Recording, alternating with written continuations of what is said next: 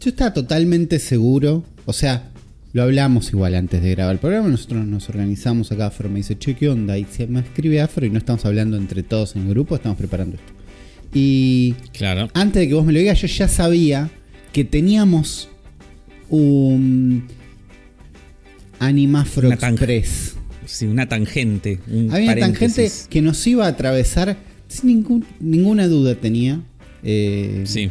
Es más, Yo te había dicho nada. vos no me has dicho nada y yo no había notado en mi mente preguntarle a Afro por esto, porque sabía que me lo ibas a decir. ¿Entendés? Claro, Aún cuando tenía no la intención de que me lo cuentes, yo dije, esto va a pasar y está pasando. Sí. Y al mismo tiempo es un poco inesperado, me parece. Pero contame Eh, qué te pasó. Eh, Yo creo que es inesperado si lo, ve, lo ves de afuera. O sea, No. es inesperado para la gente que lo ve de afuera. eh, inesperado para, para los escépticos, ¿no? Sí. Pero eh, yo le, le tenía fe a la situación desde, a- desde antes. ok. Eh, yo, yo, yo confiaba, era un creyente. Era un creyente de la situación. Estamos hablando de el live action de One Piece, ¿no? Gente que me ha preguntado sí. en mensajes, en los comentarios, che, quiero, quiero saber qué te pareció. Eh, vamos a hablar de eso, ¿no? Sí. Es una Eh, live action producido por Netflix. Bueno, Live action producido por Netflix. ok. Plataforma de streaming no muy amiga de nosotros. No, Eh, ¿por qué no? Claro. No muy amiga de nosotros, ya hemos hablado de los problemas que teníamos con Netflix en el, en el pasado. Eh, y, y con un mal historial de adaptaciones, ¿no? De, de cosas. eh, recordemos el, la- el live action de The Know, que salió bastante mal. Sí. Sí, sí, y, y varias cosas más que, que- que hay ahí, tipo, en el tintero. Eh, y las adaptaciones de anime en general, digo, también. ¿Acordás de Dragon Ball Evolution?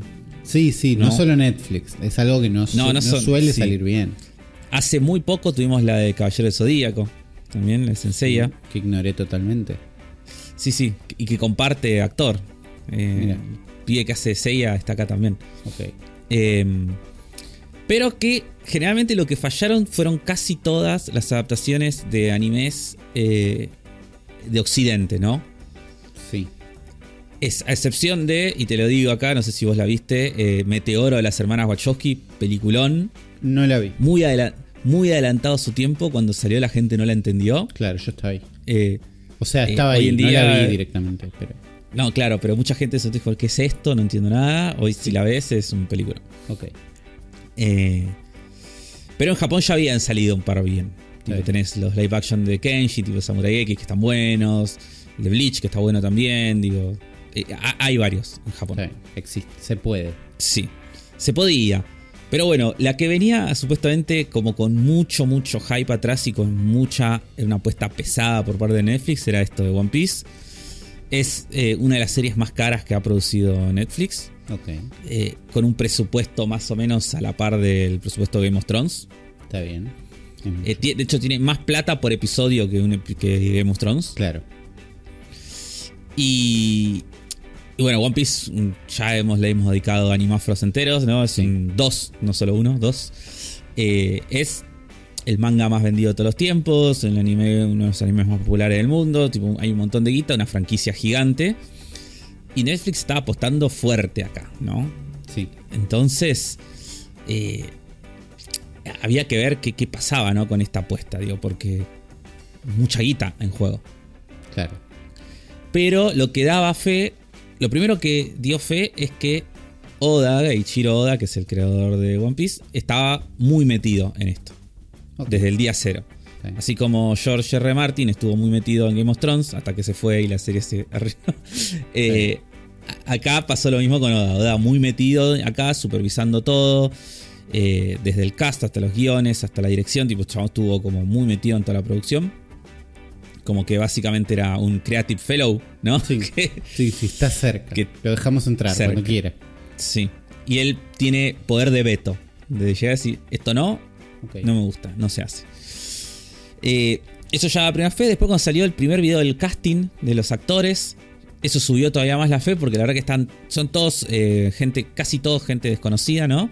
Sí. O, o no, no tan conocida. A excepción de, de que es el que hace Zoro, que es el chamín que hizo de Seiya en la película de los Caballeros de que es un actor japonés que es muy conocido ya en Japón. Como estuvo también en los live action de Kenshin, digo, en un montón de películas, digo. Pero fuera de acá es como, no. Y eso hizo subir más la fe. Después cuando salió los, salieron los trailers, cada vez cada trailer se veía mejor. Las cosas que iban saliendo de los actores, cada vez te salía más ganas. Mucha bola le dieron Netflix. está lleno de videos de estos pibes haciendo cuanta boludez se te ocurra. Eh, típicos videos de todos juntos respondiendo preguntas. Eh, ¿qué, googlea la gente? Todos, esos videos de, famosos haciendo todos. Todos, hasta el que se te ocurra. Probando comida picante, todos. lo, que quieras. Todos, hicieron todos. Em, y entonces como que eso seguía sumando el high, las cosas que se veía de tres, hacía que se notaba, se veía la producción, tipo la, la guita, tipo se veía puesta, se veía muy bien. Hasta que finalmente sale el jueves pasado la temporada de 8 episodios que abarca todo lo que es la primera parte de Liz Blue. Eh, son más o menos 30 y pico de capítulos del anime.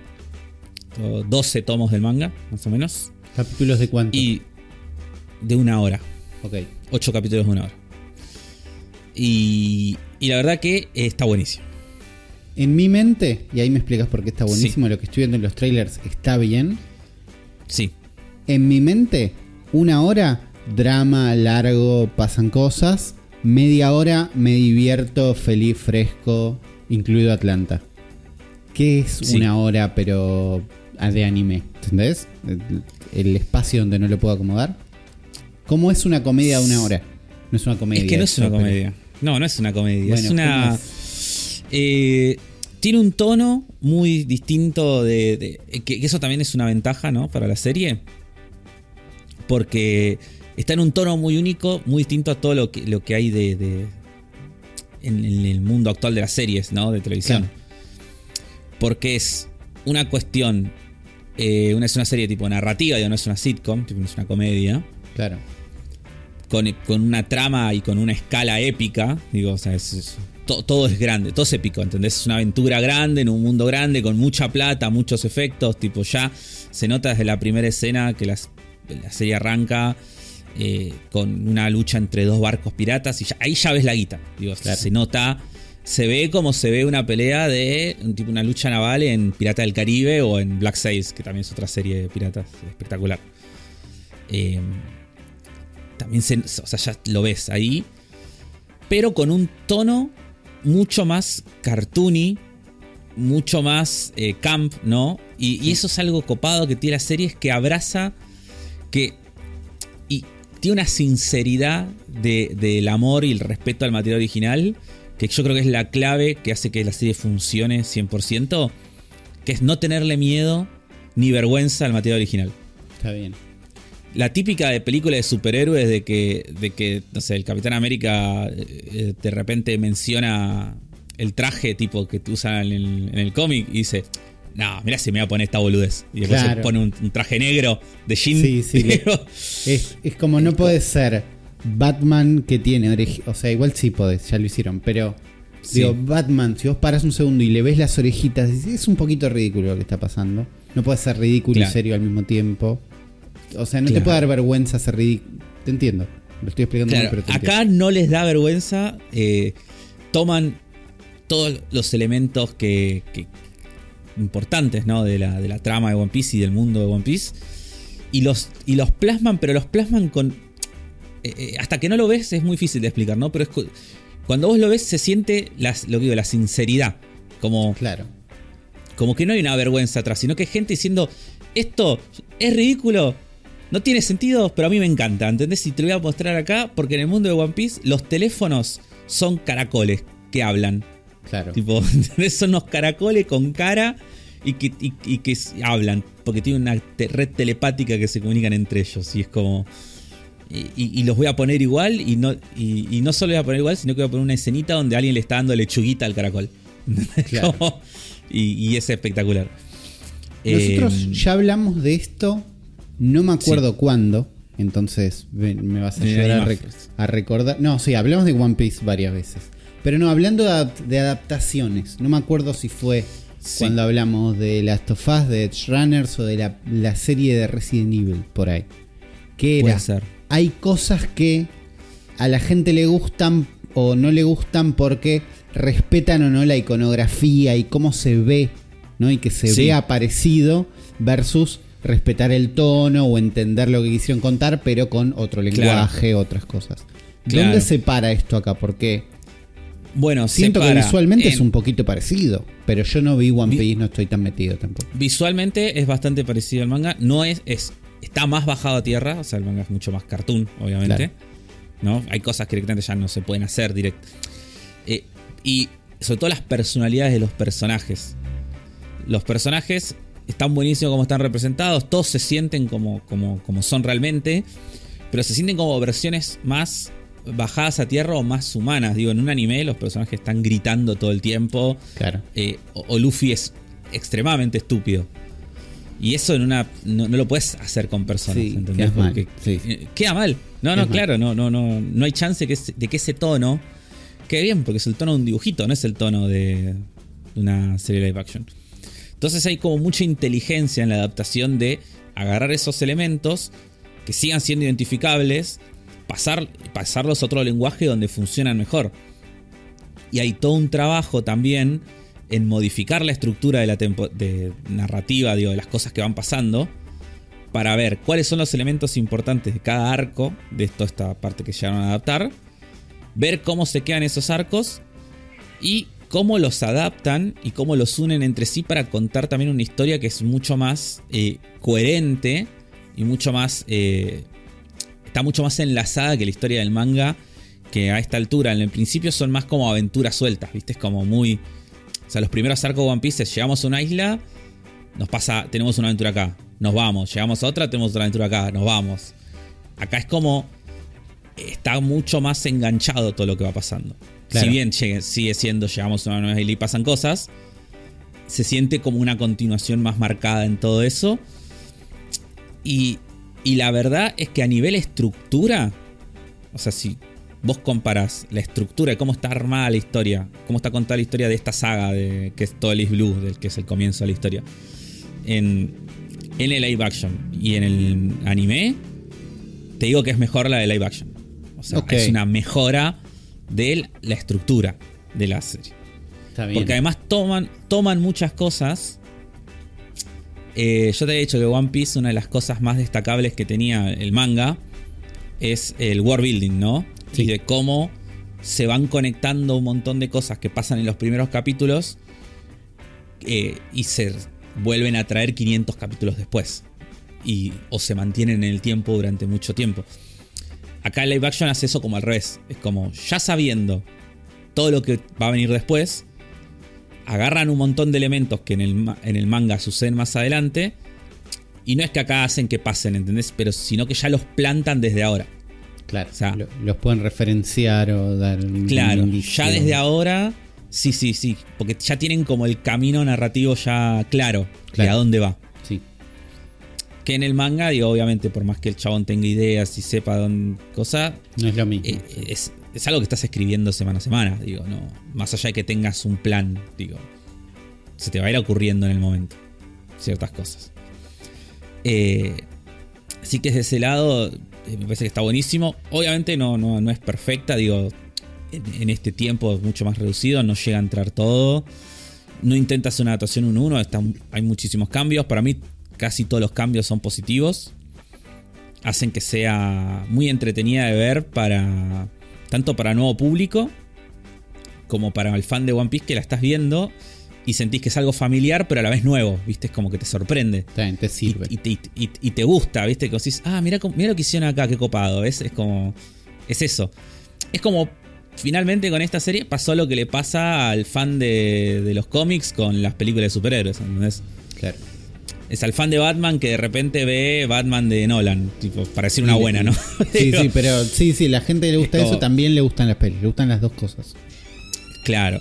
Es como, por fin ves una representación copada de lo que te gusta, Claro. pero lo suficientemente diferente Para que para que te nuevo. sorprenda también. Claro. Eh, y dentro de. Dentro de eso, después digo, visualmente me parece que está muy, muy bien. Eh, los sets son increíbles, es lo mejor de la serie. Eh, a nivel producción. Todos los lugares, las locaciones, todo lo que construyeron es como. Es una locura. Cuando lo, estás todo lo que estoy viendo se ve lindo y lleno y lugares y cosas. Y sí. Nunca es más o menos, están en un pasillo, están en una casita. no, no, uy, hay un barco un poco lejos. No.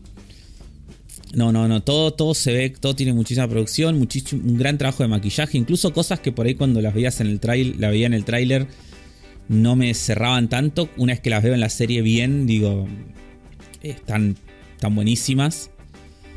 Eh, y las peleas están buenísimas. Creo que es lo, mejor de la serie en cuanto a, a, lo que más puede llegar a atrapar a alguien, alguien que no conoce digo, One Piece y que...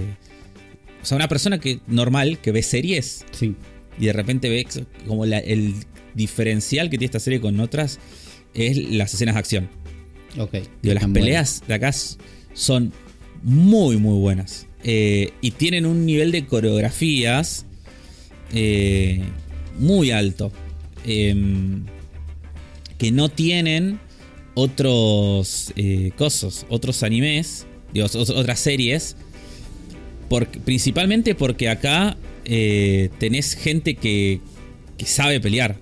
Digo, eh, que es el chabón que hace Zoro, que es este chabón que te dije eh, que es un, chabón, es un actor japonés. Sí, que es el, que, es conocido. El que es conocido, claro, él es un que es un artista marcial que está en películas de samuráis y cosas así desde que tiene 10 años más o menos. Claro. De hecho, de hecho es el hijo de Sonny Chiba, que también es otro actor de películas de samurái muy conocido, que el, el público acá lo tendrá occidental por ser Hattori Hanzo en Kill Claro, sí.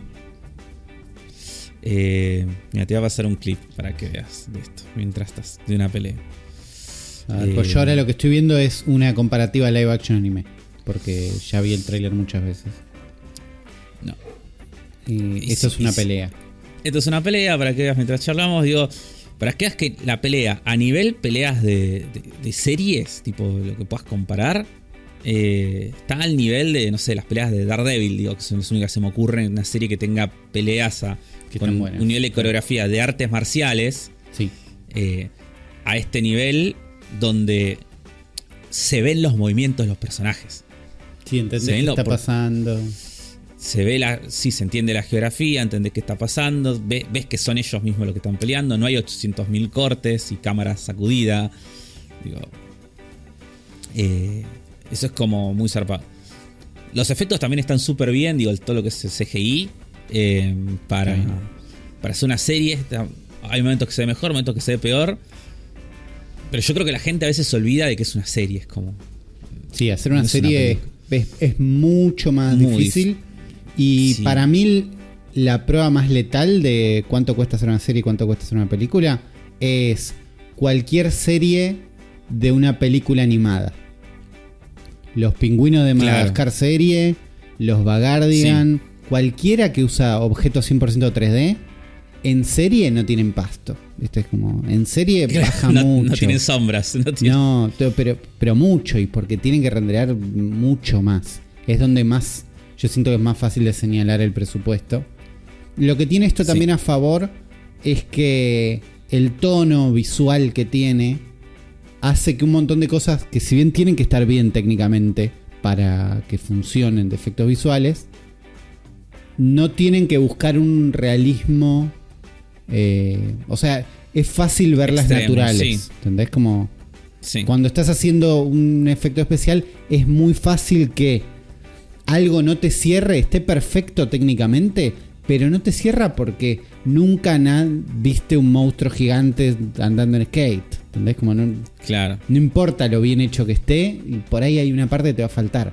En este mundo entra bien que él estire los brazos y los revolee. Claro. Y la cara de él pega con esos brazos estirados. Entonces funciona. Sí, sí, sí. La verdad que, eh, por eso, el nivel acción me parece que está buenísimo. Eh, a nivel ritmo también la serie está muy buena. Yo invito a todos los que no hayan visto One Piece, incluso te recomiendo Osuli. Ok.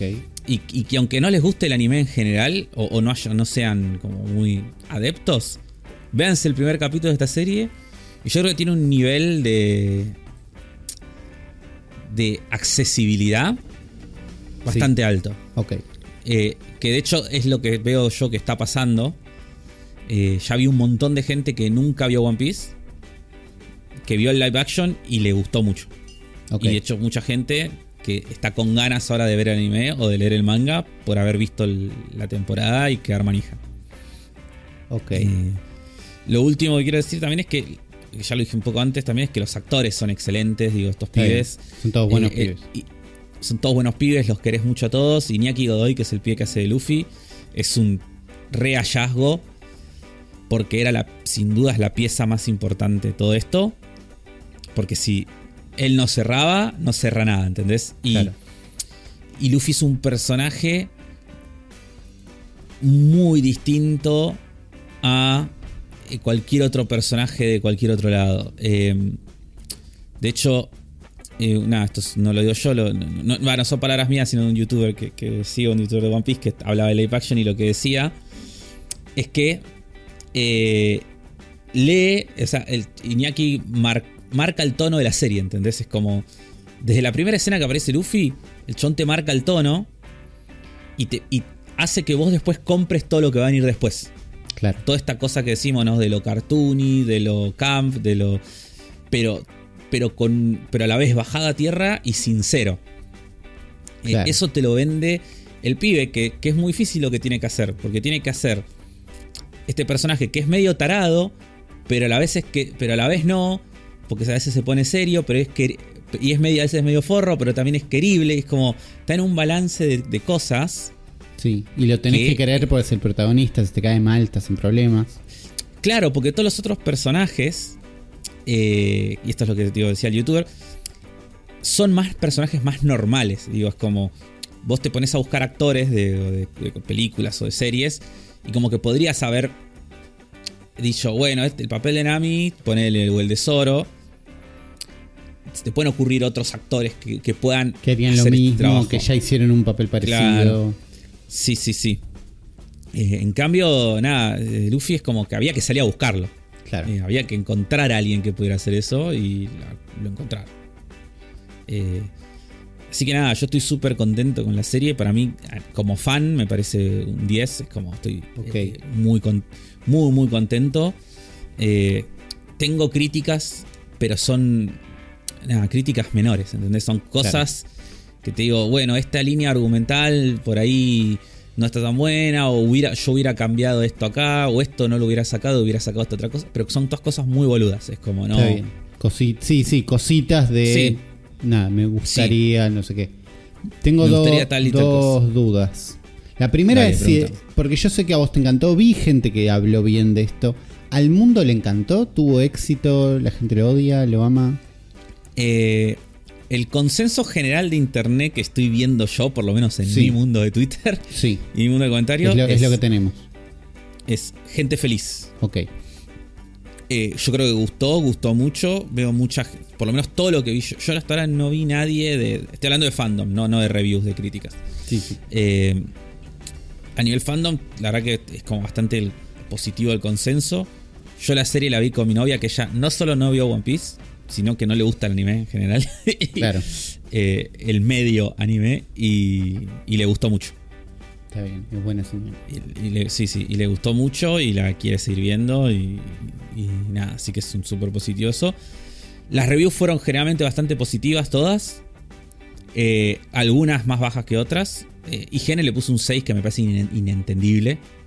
Claro. Como, eh, me parece la verdad que me parece inentendible. Un 6 de, ¿Será, de IGN será aparte. algo como- de que son muy yankees? Y esto. No, boludo, no sé de qué es, Sí. porque. No sé de qué es porque yo leí la review encima y es como que no, no estoy nada de acuerdo con las cosas que dice. Claro. Para mí, el que la escribió es una persona muy. Lo que me da la sensación a mí, muy fan del anime y muy fan cerrado. Como, que- como que no hubiera habido una, una versión de esta serie que le hubiera gustado, ¿entendés? Porque Claro. no- solo porque no era el anime. Sí. Como. Esa es la sensación que me da a mí. Eh, porque las cosas que. Viste que a veces cuando lees una review. eh, a veces lees una review de alguien que está como en un lado, una vereda opuesta a la tuya de opinión, pero tenemos argumentos que decís, ah, mira, no había pensado en esto. ¿entendés? Es un punto de vista nuevo. Y otras veces, como ahora, lees y decís, che, pero esto que estás diciendo que está mal, para mí no está mal. Como- Claro. tipo, esto que vos estás diciendo es como, no, no, no, no es verdad. Claro. Como. eh, pero bueno, a nivel números le, fue muy bien. Estuvo, estuvo. Está primera en 84 países, lo cual es, es un récord. Es la serie. Le, le ganó a Merlina, que era la que más había tenido con 83. Eh, obviamente en horas vistas perdió en, esa, en la primer fin de semana. O sea, como que Wednesday hizo más ese- en ese coso y Stranger Things 4 también. Y la duda de si se renueva o no por una segunda o tercera temporada, ahora está que ver en estas semanas que quedan. Porque hay que ver cómo se mantiene ahora mínimo en estas 2-3 semanas. Cuando baje el hype de todos los fanáticos que la vimos en este primer fin de semana. ¿no? Claro. Cuando llega, a ver si llega a traccionar más gente. si, si tracciona más gente y sobre todo si la gente que la empieza a ver la termina. Que eso es lo que te garantiza que haya más temporada. Porque si Claro. vos haces una serie y el 10% nomás las terminó la primera temporada, va a haber un 10% de gente nomás que va a ver la segunda. Claro. Eh, lo segundo no, no es una duda, o sí, pero no lo vamos a resolver ahora, sino que estaría para casa para todos los fans de One Piece. La verdad. Que es que va a haber un montón de gente que ve esto y dice, me encantó, compré, vos ya lo dijiste antes, y van a querer ver One Piece. ¿No? Va a haber gente en este momento dispuesta a preguntarle a ustedes eh, dónde puedo ver One Piece porque quieren ver One Piece. ¿no? Eso, eso va a pasar Sí. cuando esta gente venga, no le podemos, y ahí me pongo de tu lado, no les podemos decir, no, mira, es que en realidad la mitad de los episodios de One Piece son una verga y tenés que ver esta web que te explica que en realidad tenés que ver la mitad. No, ese camino, no, sí, sí, te sí, entiendo la sí, no Yo funciona concuerdo. para humanos. Concuerdo. Me acuerdo cuando vos le decías a- en un episodio del futuro, le decías a Rami de que alguien en los comentarios de ustedes les tiró una guía de cómo ver Star Wars. Claro, y es te- como, chicos, No. te entiendo la No. guía, entiendo que viene del corazón, no llega a nadie. Y yo en algún momento quise ver One Piece, me encontré con esto y dije, ¿sabes qué? No voy a ver una serie que la, la gente que le gusta me dice que la mitad es fea. Bueno, mira, hay, yo- hay- tenés tres, hay tres caminos eh, que van en, en- en subiendo en dificultad. sí. El, el mejor y más fácil es leer el manga. El manga es perfecto, ok. es la mejor versión de la historia. Y es una Es la- instrucción clara. Es una instrucción Es clara. va del 1 en adelante, sí. Sí, bien. Lee el manga, es la mejor versión de la historia, Bien. es la que mejor ritmo tiene, es la que tiene todo, es la que tiene los dibujos del autor, el todo. No, no tiene nada malo el manga, Está bien. como perfecto. Pero si vos sos una persona que no lee Está bien, existe. y que, y que ve cosas, no Sí, lee, sí, y vos, sí. te- vos querés que esté animado, No, no llegué acá leyendo. Yo Claro, no llegué a, se- a preguntarte esto leyendo. Está bien. Claro, acá es cuando se complica el asunto. Si no te querés complicar y querés ver anime así en crudo como está, está en todos lados. Porque literalmente está en Netflix, está en Crunchyroll y está en HBO. No sé por qué. Ok. Pero tenés, Está o bien. sea, tenés One Piece en tres lados. Lo pones, lo ves de vuelta, en orden, del 1 hasta que va. Ok. El problema del anime Sí. es que es un anime semanal, con lo cual el ritmo del anime es horrible porque todo el tiempo tiene que estar luchando con no alcanzar al manga y para eso hacen un montón de cosas como meter arcos de relleno, que es como de, de última lo más ah, tranqui porque es, de última es lo más fácil de saltear también si no lo querés ver. O lo peor, que es lo que más hace One Piece, es estirar todo. Momentos literales. Sí, entonces vos tenés algo que en el manga es una piña que le da un chabón a la- en la cara y, y esto debería ser animado como una piña y ya está, que dura 3 segundos. Acá está estiradísimo, es la piña volando durante 3 segundos. 3 segundos de la piña impactando. 3 segundos de la reacción de otro personaje de atrás viéndolo. 3 segundos del personaje volando, ¿entendés? Es como... ¿Cómo podemos estirar ese movimiento lo más posible? Claro. y se vuelve eh, insufrible. O, o meterte flashbacks todo el tiempo y de cosas que pasaron en el capítulo anterior o hasta en el mismo capítulo. Y Claro. y no, no, es el anime de One Piece es, llega a un punto que para mí es inmirable. Es como Ok, pero. en su versión. Pero si están muy en una digo, y se lo pueden fumar, mírenselo. O sea, sobre todo porque la ¿Vos lo primera mitad. Sí, yo lo vi. bueno. La primera mitad. ¿Y sos fan de One primer- Piece? Sí, sí, sí. Pero bueno. Pero yo sé que la gente de hoy en día eh, es un mundo post-TikTok. Yo lo vi cuando tenía Sí. 15 años y lo veía en YouTube. En One Piece capítulo, episodio 29, parte 1 de 3 en YouTube, ¿entendés? Claro. Como- Bueno, también lo viste en un mal Era- contexto. era- Y eh, no, no, lo vi en, en un buen contexto. Era otro mundo. No había más TikTok. optimista, claro. Claro, teníamos otros tiempos. Eh, en un mundo de hoy, la gente no tiene paciencia, es más difícil. Pero si no se quieren complicar, hacen esa y ven si se lo fuman. Total, la primera mitad de la serie, los primeros 400 y pico de capítulos, no es tan grave. Después de eso se pone peor.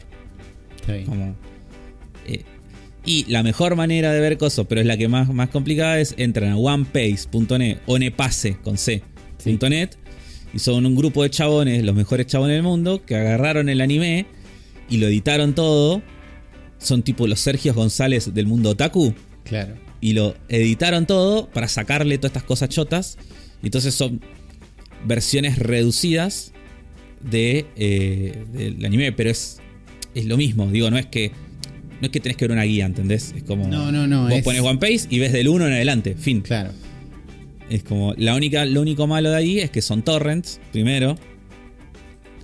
Y que hay partes que no llegaron a adaptar todavía. Entonces, esas partes las vas a tener que ver normal. Pero bueno, lo, lo más difícil es que son torrents. Tipo, yo no le puedo decir a mi. No sé. No. A mi compañera del laburo. No, sí, mirá, entra acá, bajate este. to-". No. Como. No, ya sé. No. Pero está bien. Hay una web donde te los bajas y lo ves. Sí. ¿no? Porque yo creo que hay un intermedio que es gente que te baja un torrent sin ningún problema. Como yo. Pero que igual la idea de que la serie en realidad la mitad está, no está tan. Es que tirar, está estir- todo está. El concepto de que lo editaron unos fans no me gusta. Pero te juro que cuando lo ves, o sea, eh, yo, te entiendo. No, no, yo te entiendo que, que puede parecer. eh, cuando yo te digo, lo editaron unos fans. Porque. Me parece una verga, claro. yo- te- te- no, quiero no, no, ver, yo- no quiero ver un subtítulo de colores para los personajes, ¿entendés? no, bueno, eso creo que tiene. ¿Ves? Pero. Pero eso ya es más del mundo otaku. Bueno, Eh, pues, Pero no, el, a lo que voy es. Yo te entiendo porque yo también odio el contenido fanmade. Claro. O sea, pues generalmente creo que si algo está hecho por fans es malo.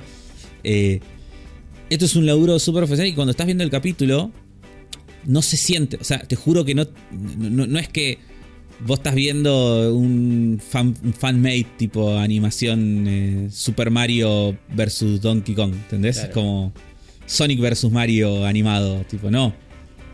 Eh, no es Dragon Ball AF, tío.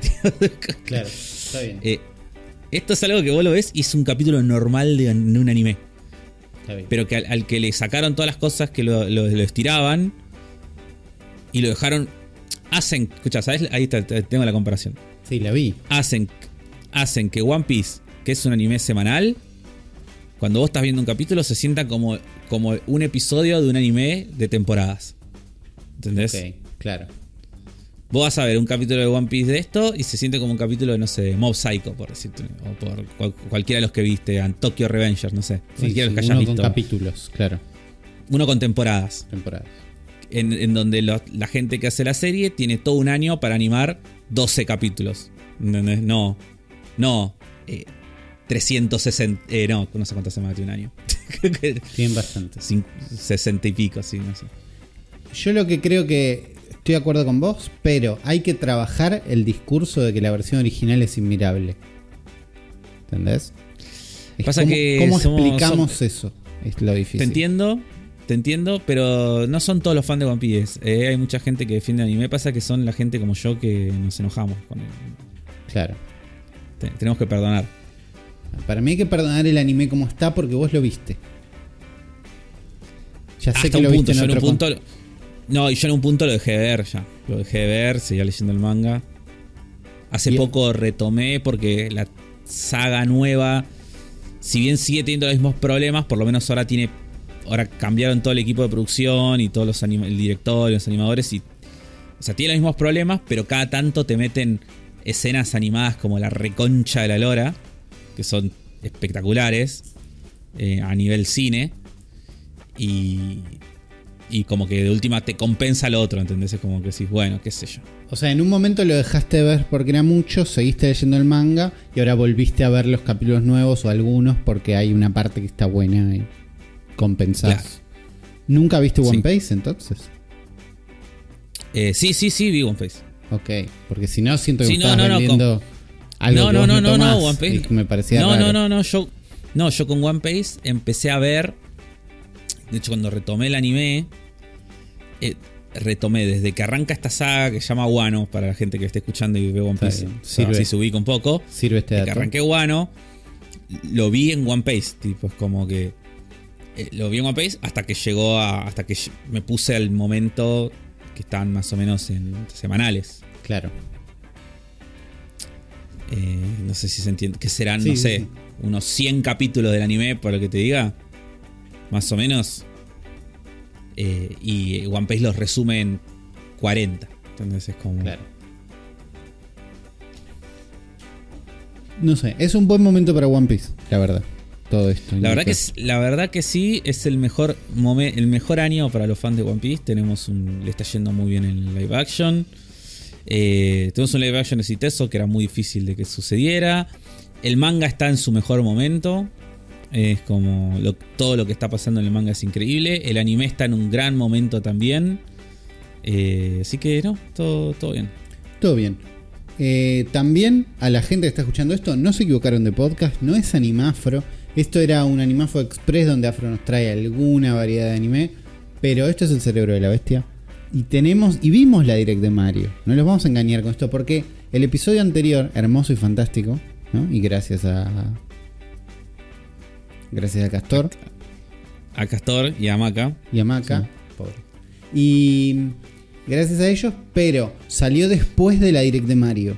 Y yo sé que hay gente que estaba esperando, que dijo, che, pero espera que hablen de la direct de Mario. ¿Cuándo van a hablar? Tal vez el capítulo que viene. Llegó, es este capítulo. No se asusten que no arrancamos con eso. Lo vamos a estar charlando más al final del capítulo. Me parece que era importante que se los diga para que se queden tranquilos. Porque tenemos preparado un muy buen episodio de El cerebro de la bestia.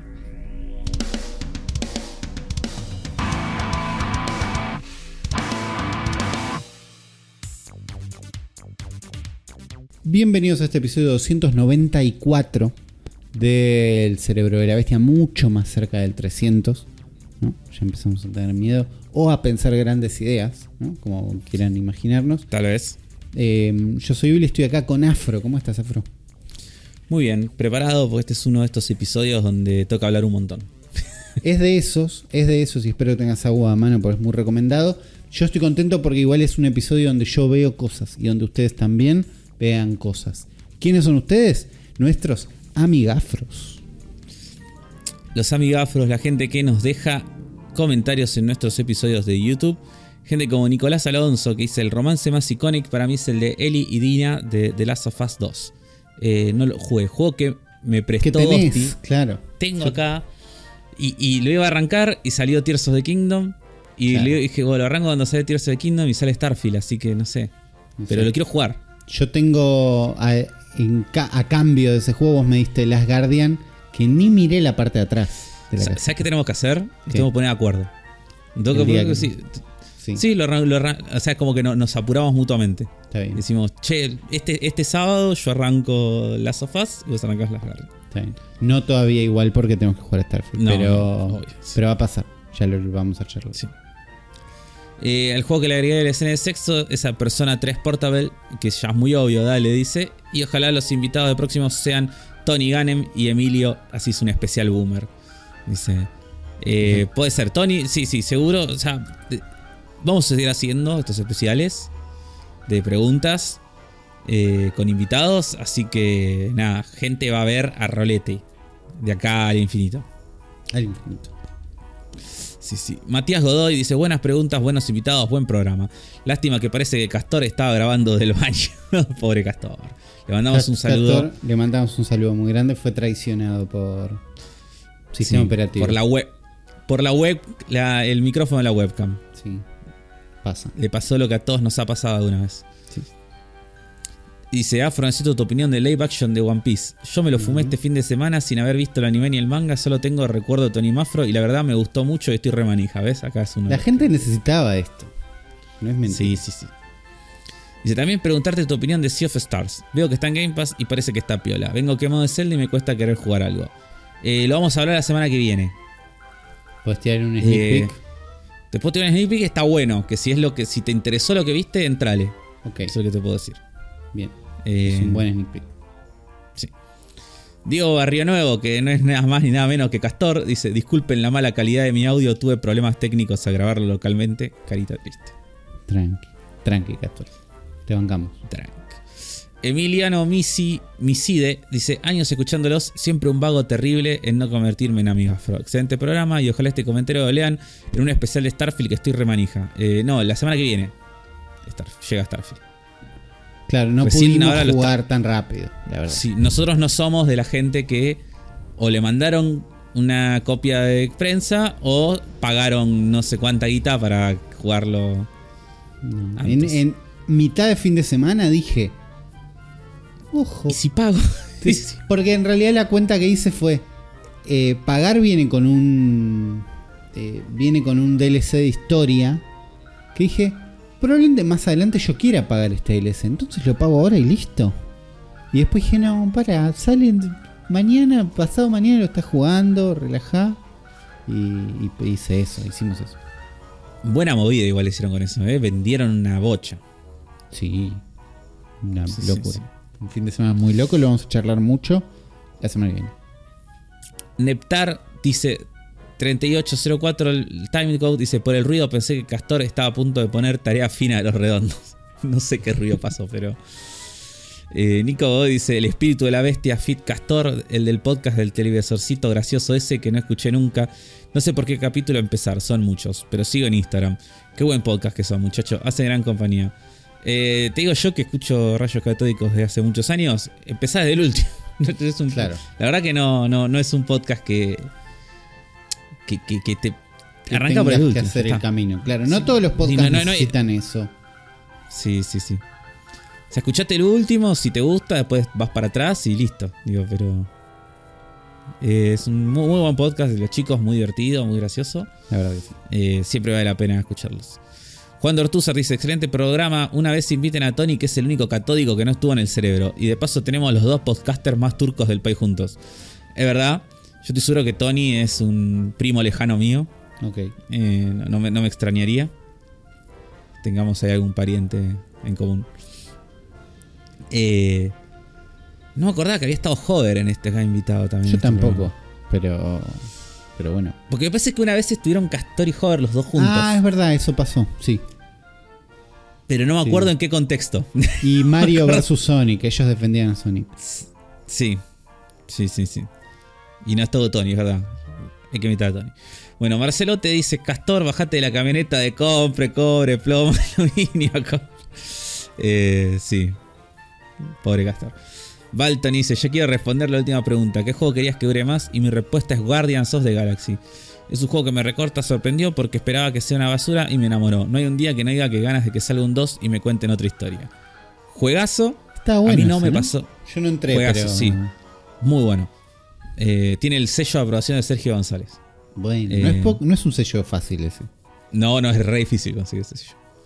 Eh, juegazo, muy bueno. Eh, lamentablemente no va a salir el 2 porque le fue como el orto. Como- Casi. le, fue, le fue muy mal. Eh, Na- Nahurup deja una pregunta que se la vamos a extender a Maca, que le pregunta si jugó al Room Factory, que tiene romance, pesca y se puede cocinar. Así que mira. Félix Lexinas dice: Es que pescar en la vida real es un embole. Mejor dicho, es estar sentado esperando mucho tiempo. Y es una actividad para, para relajarse. Puede ser. Sí.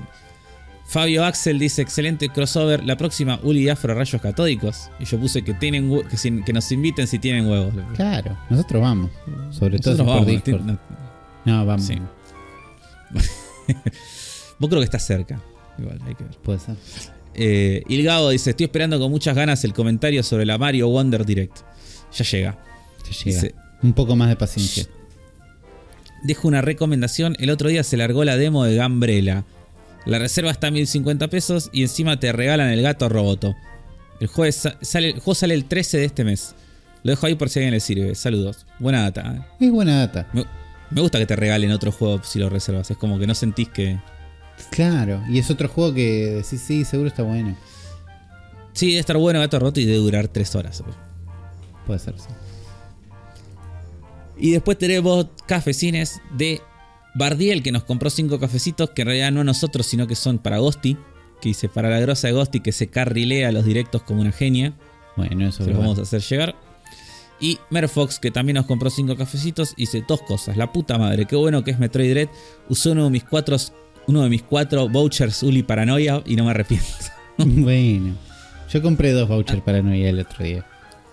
Ah, Los- Asa, estás, en. Los, los precios en septiembre no han aumentado, ¿no? Con lo cual, sepan que no siempre tengo razón. Pero compré dos vouchers para Noia. Después de la direct de Mario, los compré. Está muy bien. Estábamos muy cerca de fin de mes, era como que daba, era como, sí, cierra la tarjeta ahora, dale. Está bien. Y después dice, dos, hace unas semanas apareció Slade Spire en Ley Shop Argentina y hasta el 4 de septiembre está en descuento. Ya, ya terminó. Ok, 700 pesos. Necesito que la gente lo sepa. bien, la gente lo sabe ahora. La gente ya lo sabe. Tarde, pero lo supo. Un poco tarde, pero no importa, no importa. Lo importante es que el mensaje llegue. Esos fueron todos los comentarios de, de la semana. Gracias a todos los amigafros que se asoman y dicen, che, yo estos pibes los bancos, voy a dejar un mensaje. Voy a reaccionar a esto, les voy a contar esto que en esto están equivocados, en esto tienen razón.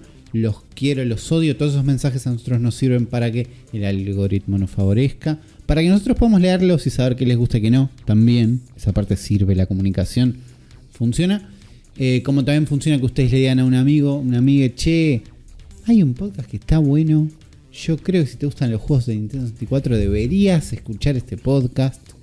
Eh, y también, como siempre, ya lo decías, cafecito.app barra zona fantasma TV. A todos los que dicen, che, yo los voy a bancar. Yo voy a bancar zona fantasma, no solo el cerebro de la bestia, sino los streams que hacemos en Twitch, los streams que hace Ghosty en Twitch. eh, y todo el contenido de Zona Fantasma. Entonces tienen cafecito barra Zona Fantasma TV, patreon.com barra Zona Fantasma TV o links de Mercado Pago en la descripción para suscribirse, para donar y para ayudarnos a seguir haciendo este podcast todos juntos. Así que muchas gracias. Dadas las gracias a la gente, gracias vos a Afro, porque preparaste una sección para este episodio y eso ya es, es descomunal. Y te lo agradezco Ya es un montón. Para mí, para mí es muchísimo. Vos por ahí dijiste, no, la verdad fue fácil, no sé qué. Para mí es muchísimo. No, no recuerdo haber dicho que fue fácil, pero está bien. Eh, sí, tenemos un doble regreso el día de hoy. Ok. Porque por un lado, vuelve una sección que la gente pedía un montón, ¿no? Vuelve el falopafro, ¿no? Palopafro es querido. Al falopafro vamos a hablar de juegos bizarros, juegos eh, del otro lado del espectro, ¿no? Sí. Y eh, acompañado de la mejor manera que es con material audiovisual, ¿no? Con el, PowerPoint Un- que a todos nos gusta. Un pequeño buen PowerPoint, con lo cual si ustedes estaban escuchando esto en Spotify, en Pocket Cast o en la plataforma que les quede más cómodo, les pedimos si se les pedimos, sepan que si se arriman ahí en la versión audiovisual en YouTube, se van a encontrar con un pequeño PowerPoint que preparó Afro para nosotros. Sí, un PowerPoint muy sencillo, pero que tiene material de los juegos que vamos a estar hablando, así los pueden ver, porque es, es importante. Es como nosotros vamos Ayuda, a escribir igual sí. para la gente que esté viajando en el bondi. No nos olvidamos. mientras hablamos. Pero eh, está bueno siempre verlo, ¿no? Sí, a mí me sirve. Aunque sea un, aunque sea un toquecito. Eh, y hoy el topic del día es los peores juegos de Nintendo 64. Ok, buen topic. Eh, buen topic. Una consola Nintendo 64 con eh, una, un legado raro, ¿no? Porque tiene algunos de los raro. mejores juegos de la historia, pero no le fue tan bien en ventas y tiene mucha porquería. Este es Así rara que- por todos lados. Es una generación que también envejeció mal o que es difícil. sí, Era muy experimental. Eh, un joystick también, ¿no? Interesante. joystick raro. Raro. Sí, sí, Medio feo, medio lindo, medio raro. Ideas nuevas. sí. Pero bueno, vamos a hablar de los peores juegos de Nintendo 64. Esto posiblemente sea. eh, este es quisiera decir que esta es la parte 1. Pero sin promesa de una parte 2. eh, En el horizonte cercano. O sea, cuando pinte, vamos a traer más. Porque esto no, no, no es un ranking, ¿no? No es que acá te traigo ordenados del top del 5 al 1, cuáles son los 5 prejuegos. Traje, No. elegí 5, creo que son 5 que elegí. Eh, o son 5 o 6 juegos. eh, sin ningún orden en particular. eh, que son de lo peor del catálogo, pero obviamente hay mucho más. Hay muchas porquerías más y Podía pasar. tenemos para, tenemos para robar mucho tiempo con esto. Hermoso. Así que bueno, sin más preámbulos, vamos a arrancar a hablar, ¿no? Eh, le toca, eh, y vamos a arrancar porque si uno habla de Nintendo 64 y habla de juegos malos, hay un juego que, que es eh, famoso, legendario, infame por toda la comunidad del videojueguil. Y ese es nada más ni nada menos que Superman 64, ¿no? Hay como que sacarlo encima, sí. Entonces por eso yo lo puse primero, porque es el juego que ya todos sabemos que va a estar. Sí. Y entonces vamos a arrancar con, con, con él, ¿no? Juego de Superman 64, que en realidad se llama Superman, The New Superman Adventures, ¿no? Ok, Es claro, porque verdadero... es, es fácil decir Superman 64, malísimo, no sé qué. Pero nadie sabe el verdadero nombre o por qué es tan malo. Sí, no, no, no. Entonces, mucha gente por ahí te- tampoco lo jugó, Claro. ni siquiera, ¿no? Entonces vamos a hablar un poco de, de este juego, ¿no? Que es... eh, espera un segundo que me está sonando la música. Sí. que sí, Ahí estamos. Sí, es bastante, bastante mala. Eh, voy a adelantar un poquito el video, así ya empiezan a ver. Uf, ya Uf. empiezan a ver de dónde es. Eh, bueno, mientras vos ves a Yuli el juego en acción, te cuento que Superman 64, eh, como normalmente se lo conoce a este juego, es un juego de acción y aventuras que fue desarrollado por Titus Interactive y está basado en la serie animada de Superman, ¿no? Sí. El juego salió en 1999 y es el primer juego en 3D de Superman. En este juego lo que, lo que cuenta la historia es que Lex Luthor atrapa a Jimmy Olsen, a Lois Lane y al profesor Hamilton dentro de una especie de realidad virtual, Me gusta. de una recreación virtual de, de Metrópolis. Sí. Y eh, Superman tiene que ingresar a esta realidad virtual y salvar a sus, a sus amigos. No queda muy claro por qué los metió adentro, ni queda muy claro eh, las motivaciones ni nada raro, pero bueno. Eh, O una sea que- Superman está. Lo que estamos viendo y lo que está pasando está dentro de una simulación. Sí, está dentro de un mundo virtual. Buen concepto. Porque todo lo que veamos puede ser espantoso o mágico. Y tiene sentido porque está dentro de una simulación. Que además Bueno. es verdad. Porque esto está corriendo dentro de una Nintendo 64. Claro, de hecho, eh, y esto, Hasta ahí es un 10. metana- esta metanarrativa es todavía mejor, porque vos vas viendo y decir, o sea, describir a la gente igual lo que estás viendo, para que la gente No, sepa. yo estoy viendo un, un juego de Nintendo 64, ¿no? O Play 1, si estás como más del otro lado del espectro, con un Superman volando a eh, una especie de semiciudad, ¿no? Porque es medio semiciudad, no hay muchos edificios, volando a, a través de unos aros que están en el, en el espacio flotando y él los tiene que atravesar por el medio. Ese es el juego que veo. También veo rápidamente que no es para nada fácil de controlar. Ya me doy cuenta, lo huelo. Y que, y que Superman va a unas velocidades. Va a unas CP0, velocidades raras. Y, Entiendo lo- y que. los, sí, la persona que está jugando es, está jugando maravillosamente bien. es un experto en Superman 64. Sí, sí, y, se, y- no- y- nota. aún así duele. Sí, sí. Pero quiero que describas el horizonte de este juego. O sea, que, que, que- A ¿Qué ver. se ve? Digo, más allá del personaje, ¿no? Hay unas, hay unas calles sutiles en el piso, ¿no? En una textura muy limitada para la época. Hay algunos edificios, pero la cantidad, la distancia de dibujo de la Nintendo 64, ¿no? Es de tres edificios. Dos a veces. Sí. Entonces estamos en un mundo medio verdoso donde una niebla a lo Silent Hill, a lo Turok, limita el paisaje. Bueno, ¿sabes qué es esa niebla, Uli? Me encanta. Esa niebla es polvo de kriptonita que tiró Lex Luthor en este mundo para por- debilitar a Superman. Esa es la excusa de los Por eso vuela como el orto, porque está nadando en polvo de eh. kriptonita.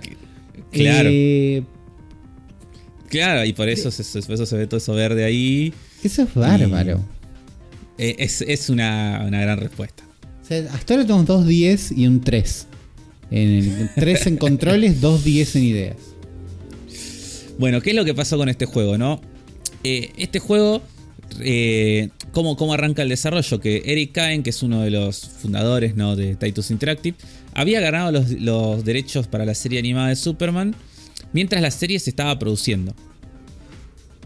Eh, entonces, cuando se enteran que va, cuando se enteran que esta serie se va a hacer, ya automáticamente intentan comprar los derechos porque saben que, es- o sea, no hay, no hay- no hay dudas de que va a ser un éxito, ¿no? Claro. De- sobre todo esto, esto venía, recordemos, después de la serie animada de Batman. Claro. Es como que ya había sido un mega éxito, entonces eh, sí o sí esto le iba a ir bien.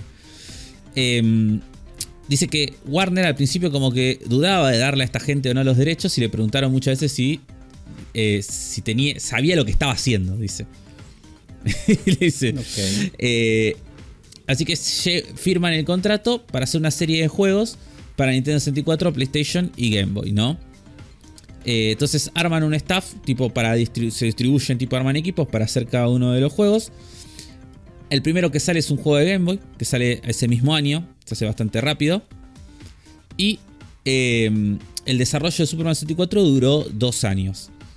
Originalmente el juego, el juego dicen que querían que sea una especie de Tomb Raider, ¿no? Un gameplay similar al Tomb Raider. Con una especie de mundo semiabierto de acción y aventuras en 3D. Que involucrara, dice, eh, Real Time Strategy. Dice, estas palabras, ¿no? De- del chabón de Cain. Donde el jugador se sintiera que realmente era un superhéroe querían, este, querían estirar a los límites las capacidades de Nintendo 64 y que Superman pudiera volar, luchar y ut- utilizar cada uno de sus superpoderes. Que son, que son un montón. Superman Un tiene muchos poderes. Tiene muchos Claro. poderes, sí. Eh, obviamente todo esto fue un montón para Nintendo 64 y se te empezó a recortar presupuesto, o sea, se, se chocaron al toque con las limitaciones de técnicas de la consola, ¿no? Claro. Entonces empezaron a, a recortar y se cree que eh, menos del 10% de lo que era el diseño original del juego se terminó implementando en esta, Ok. en esta versión final. Encima, dice, poco después de que eh, se, se- se hiciera este trato de las licencias, se cambiaron directamente los... eh, en Warner, cambiaron al equipo que trabajaba las licencias Sí. al, al- cambió el cliente, como le diría a cualquier persona que trabaje en agencia o en una productora, va a entender. Eh, y la nueva gente de Warner se llevaba muy mal con la gente de Titus. Típico de cliente. Dice que, sí, típico de cliente, y dice que cayeron con un montón de exigencias y de ideas de lo que tenía que ser el juego de Superman. Y que Mm. querían que el juego de Superman fuera una especie de Sim City donde, donde Superman fuera el alcalde de, de Metrópolis. Eh, Dios mío. Obviamente la, sí, obviamente la gente de Titus dijo que no y se empezaron a, a luchar y hubo muchas ideas, hubo mucha fricción, mucho de Lucha. vuelta. Sí. Sí. Entonces todas estas cosas fueron las cosas que eh, terminaron tipo haciendo que haya mucha fricción y que el desarrollo avance muy muy lento, ¿no?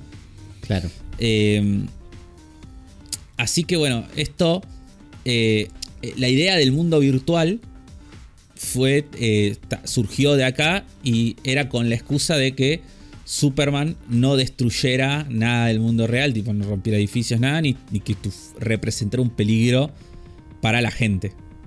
Ah, o sea, no es una idea maravillosa porque esconde una limitación técnica, es de cagones. Claro, es, no, es de. El cliente no quiere que Superman eh, sea violento. Claro, eso, lo eso, solucionamos, bueno. eso, es- eso de cagón, es de cuidar la marca, digamos. Claro. Bueno, a esa idea Sí, yo sí, le había sí, puesto un 10, ponele un 2. Ahí cambiamos, ahora tenemos un 2, un Eh, 3 y un 10. Bueno, originalmente los, los círculos, que los aros, digo, que Superman tiene que volar, Sí. eh, iban a ser nomás el tutorial, que te iba a enseñar cómo volar y vos después ibas a poder volar por toda la ciudad. Pero como nunca se pudo hacer la ciudad y nunca se pudo armar todo el gameplay de Open World y toda la bola, eh, terminó siendo eh, parte central del gameplay eh, volar por estos aros.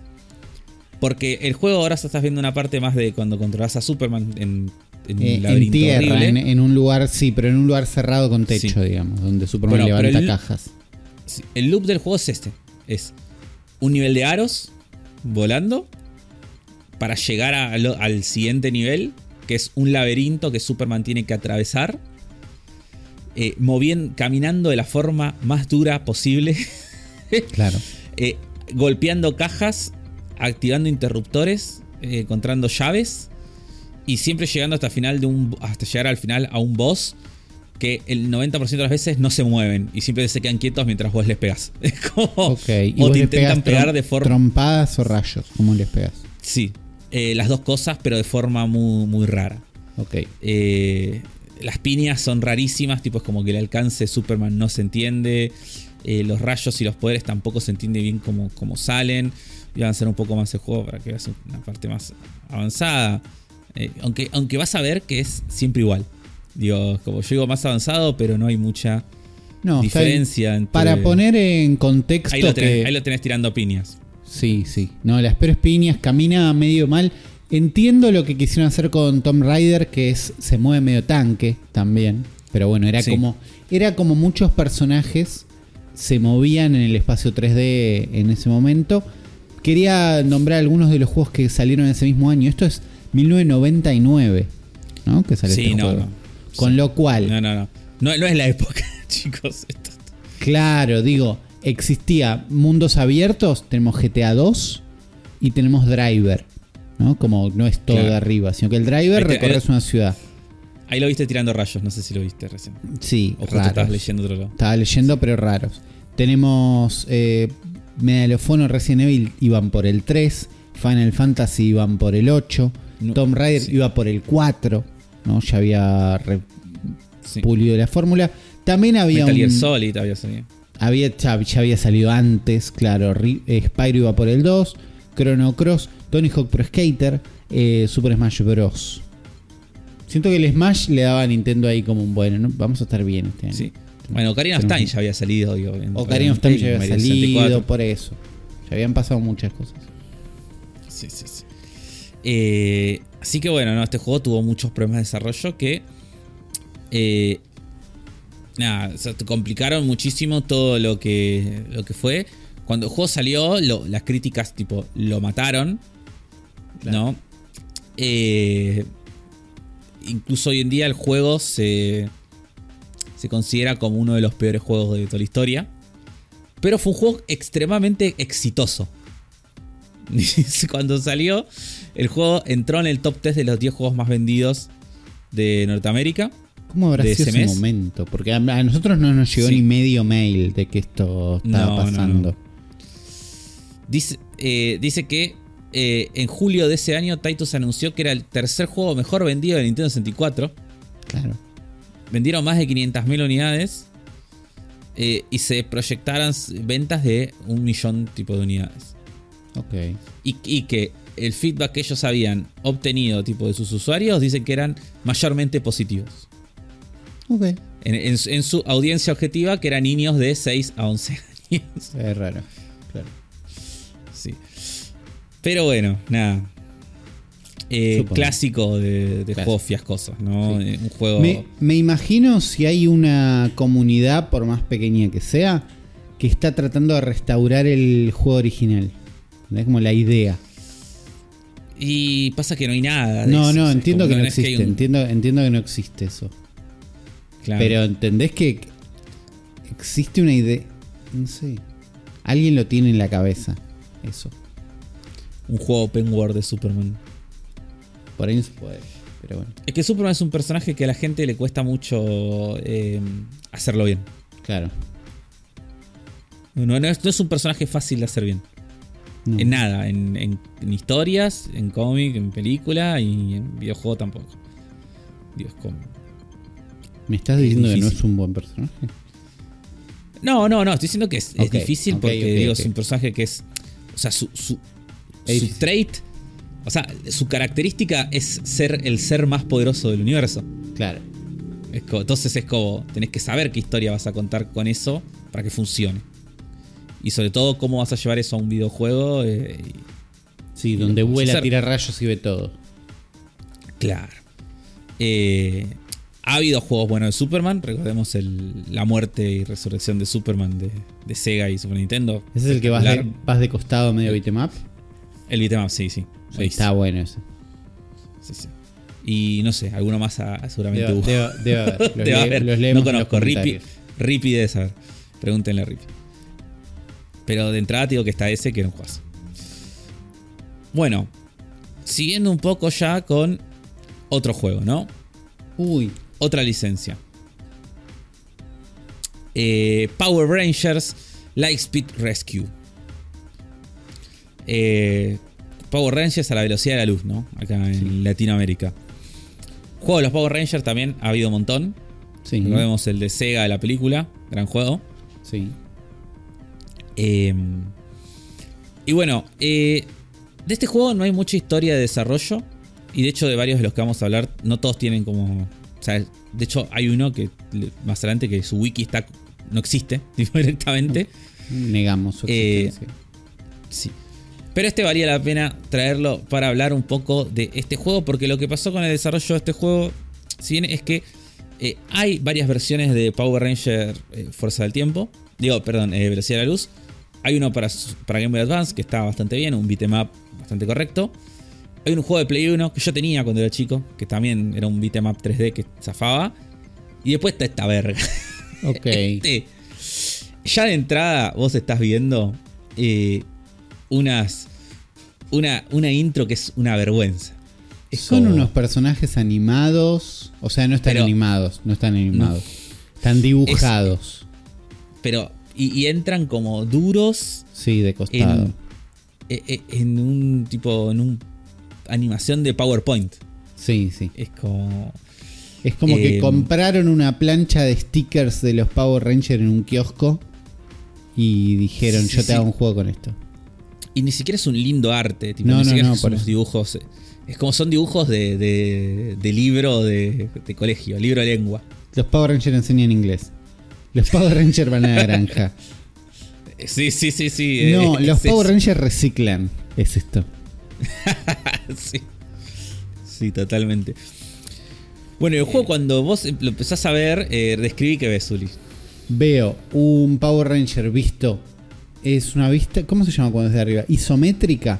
Pero no, No, no es eh, cenital. medio pero cenital, sí. medio. porque es 3D, ¿no? Entonces no es Sí. lindo. Corre mal. Corre mal. Patea y tira unas lucecitas y está como reciclando. Está limpiando un moco verde del piso. No te- claro, no te equivocás con Está tirándole patadas a un moco verde en el piso en una, en una calle gigante vacía. No entiendo qué, qué pretenden que pase. Eh, No, hay sí, ningún- sí, además no con- apareció ningún enemigo, solo le pegó patadas a moco verde. Ahí le pegó una patada al último moco verde y level complete. Vuelven los dibujos de aprender a reciclar. Sí. eh, este juego como que va cambiando. La idea es que va, va cambiando como de gameplay distinto. Este, este, este momento es terrible. Eh, es un, después de limpiar los mocos verdes, tenés un- como un nivel de un minijuego que manejas un camión de bomberos. No sé por qué.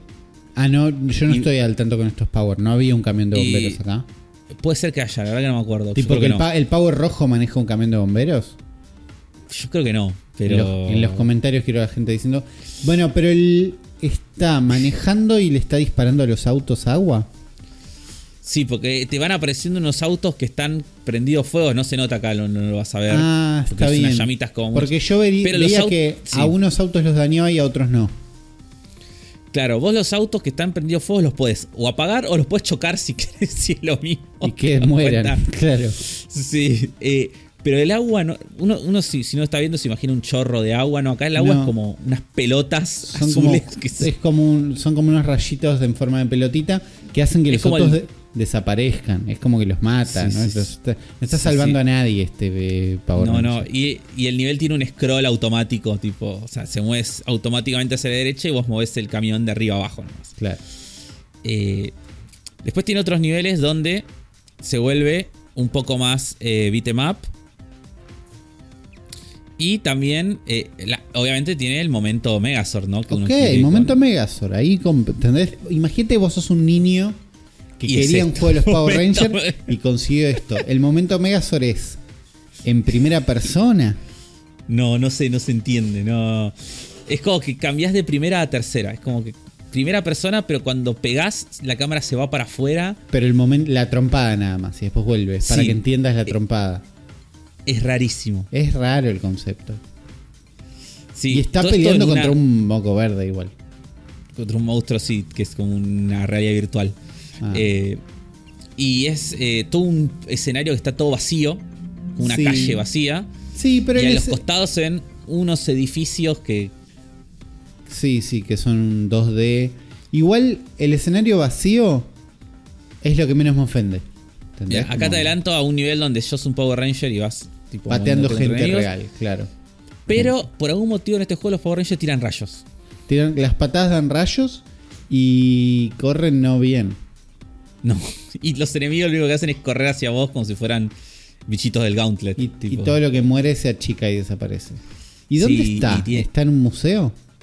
No sé dónde está acá en este, en este nivel, no sé dónde está. la verdad. Puede ser que esté, no sé. Para mí está en un museo. Ahí hay una persona que rescató. Sí. Pero la onda es que en cada nivel tenés que hacer como cosas distintas, ¿viste? Como que vas cam- va cambiando como el gameplay, pero al pedo porque todos los gameplays son horribles. Todos son un espanto, Y- sí. Es el año que salió Diablo 2. Sí. Y este juego, nada, este es un nivel de una navecita que va automáticamente sola. Eh, todo se ve horrible. Todos... A mí lo que me gustan de estos juegos es que por más que vos no lo estés jugando y estés viendo el video nomás, igual se siente lo duro que como lo Sí, sentís. si estás viendo un gameplay de alguien que va a pasar el juego. Yo sé que Sí, no sí. va a perder. Aún así se No, no. entiende lo feo. se, se entiende lo, lo- lo que le está costando hacer cada uno de estos movimientos Sí. a, este a esta persona. Eh, no, la verdad que este juego, una vergüenza. También de lo peor que ha dado esta consola. Ya tenemos un caso interesantísimo. Ahora sí. Ok. Ok. Mortal porque- Kombat Mythologies Sub-Zero. Tengo como unos recuerdos yo, me parece. ¿Vos jugaste esto? Yo creo que sí. Muy en la casa de un amigo es esto. Muy juego de lo tiene un amigo. este, Nadie lo sí. tuvo. Lo tienen amigos. Todos conocen a Porque alguien que lo tuvo nada más. Porque yo también lo jugué en la casa de un amigo. Sí, todos. pero nunca lo tuve. Eh, estamos hablando de Mortal Kombat Mythologies Sub-Zero, Sí. juego de 1997. Es un juego de acción y aventuras hecho por Midway para PlayStation y Nintendo 64. ¿no? Es un spin-off de Mortal Kombat y es el primer spin-off de Mortal Kombat que no sería un juego de pelea. Ok. Está ambientado de- después del original. Y en este juego eh, controlamos al Sub-Zero, ¿no? Bien. Al Sub-Zero original, que es Bihan. Que está haciendo una especie de misión enviado por Shinnok para encontrar un amuleto que eh, nada, va a hacer, hace tipo todas cosas de viajes en el tiempo. Tipo, la, la historia va bastante por, por esos quilombos. Hasta ahí todo bien, te diría. Eh, y el la idea era que el juego funcione como una suerte de introducción para el Mortal Kombat 4, ¿no? Es como. claro, estaban en eh, pre- sí, sí, presentar ya personajes y cosas que salían en Mortal Kombat 4. El juego es muy famoso, la versión de PlayStation, también por sus cinemáticas. Es el primer juego de la franquicia en tener cinemáticas. Y en este caso eran cinemáticas live action, Ok. tipo con actores. Eh, quiero que veas un poquito. Esta es la versión de PlayStation. Que si quieres narrar un poco lo que, lo que ves para que la gente lo, Eh, vemos Los- los- un plano de los templos de Shaolin en China en 3D, la cámara se acerca, hay un objetivo, robar lo, el mapa de Ah, los acá es el elementos. juego. Esto es juego. Esto es juego, está bien, está bien. Pensé que, pensé que el juego arrancaba con una cinemática, pero la cinemática está un poco después. Pero bueno. Ah, eh, entró un Sub-Zero 2D de costado. Entonces Sí, no, sí, sí, no jugué un- esto yo entonces. no, vos habrás jugado el de Jax. No sé, jugué uno Hay otro 3D que es- me parece. El- es el de Jax. Claro. El Special Forces. Claro, este Em. es, esto es el Sub-Zero.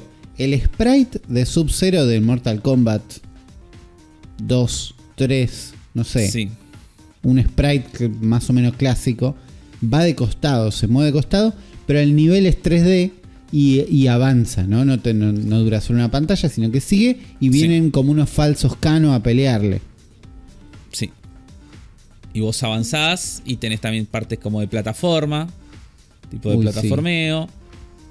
Eh, en este juego tipo tiene como elementos RPG, ¿no? De que, de que vos agarrás cositas, subís de nivel. Ahora está Eh, moviéndose tenés- para la izquierda, y- tiene experiencia. Sí, ganás experiencia, vas ganando nuevas habilidades de hielo, tipo cada vez se va viendo como más poderoso. Pero este juego tiene, a nivel controles, ya te digo, una cosa rara. Que es- tiene dos cosas raras este juego. a nivel controles. Porque vos lo ves así como te estoy mostrando ahora y no se ve tan mal. No, decís- no se ve decís, bien, ojo. pero enti- entiendo lo que quisieron hacer. Claro, decís, ojo. Pero, eh, ¿qué pasa con este juego? En ambas versiones.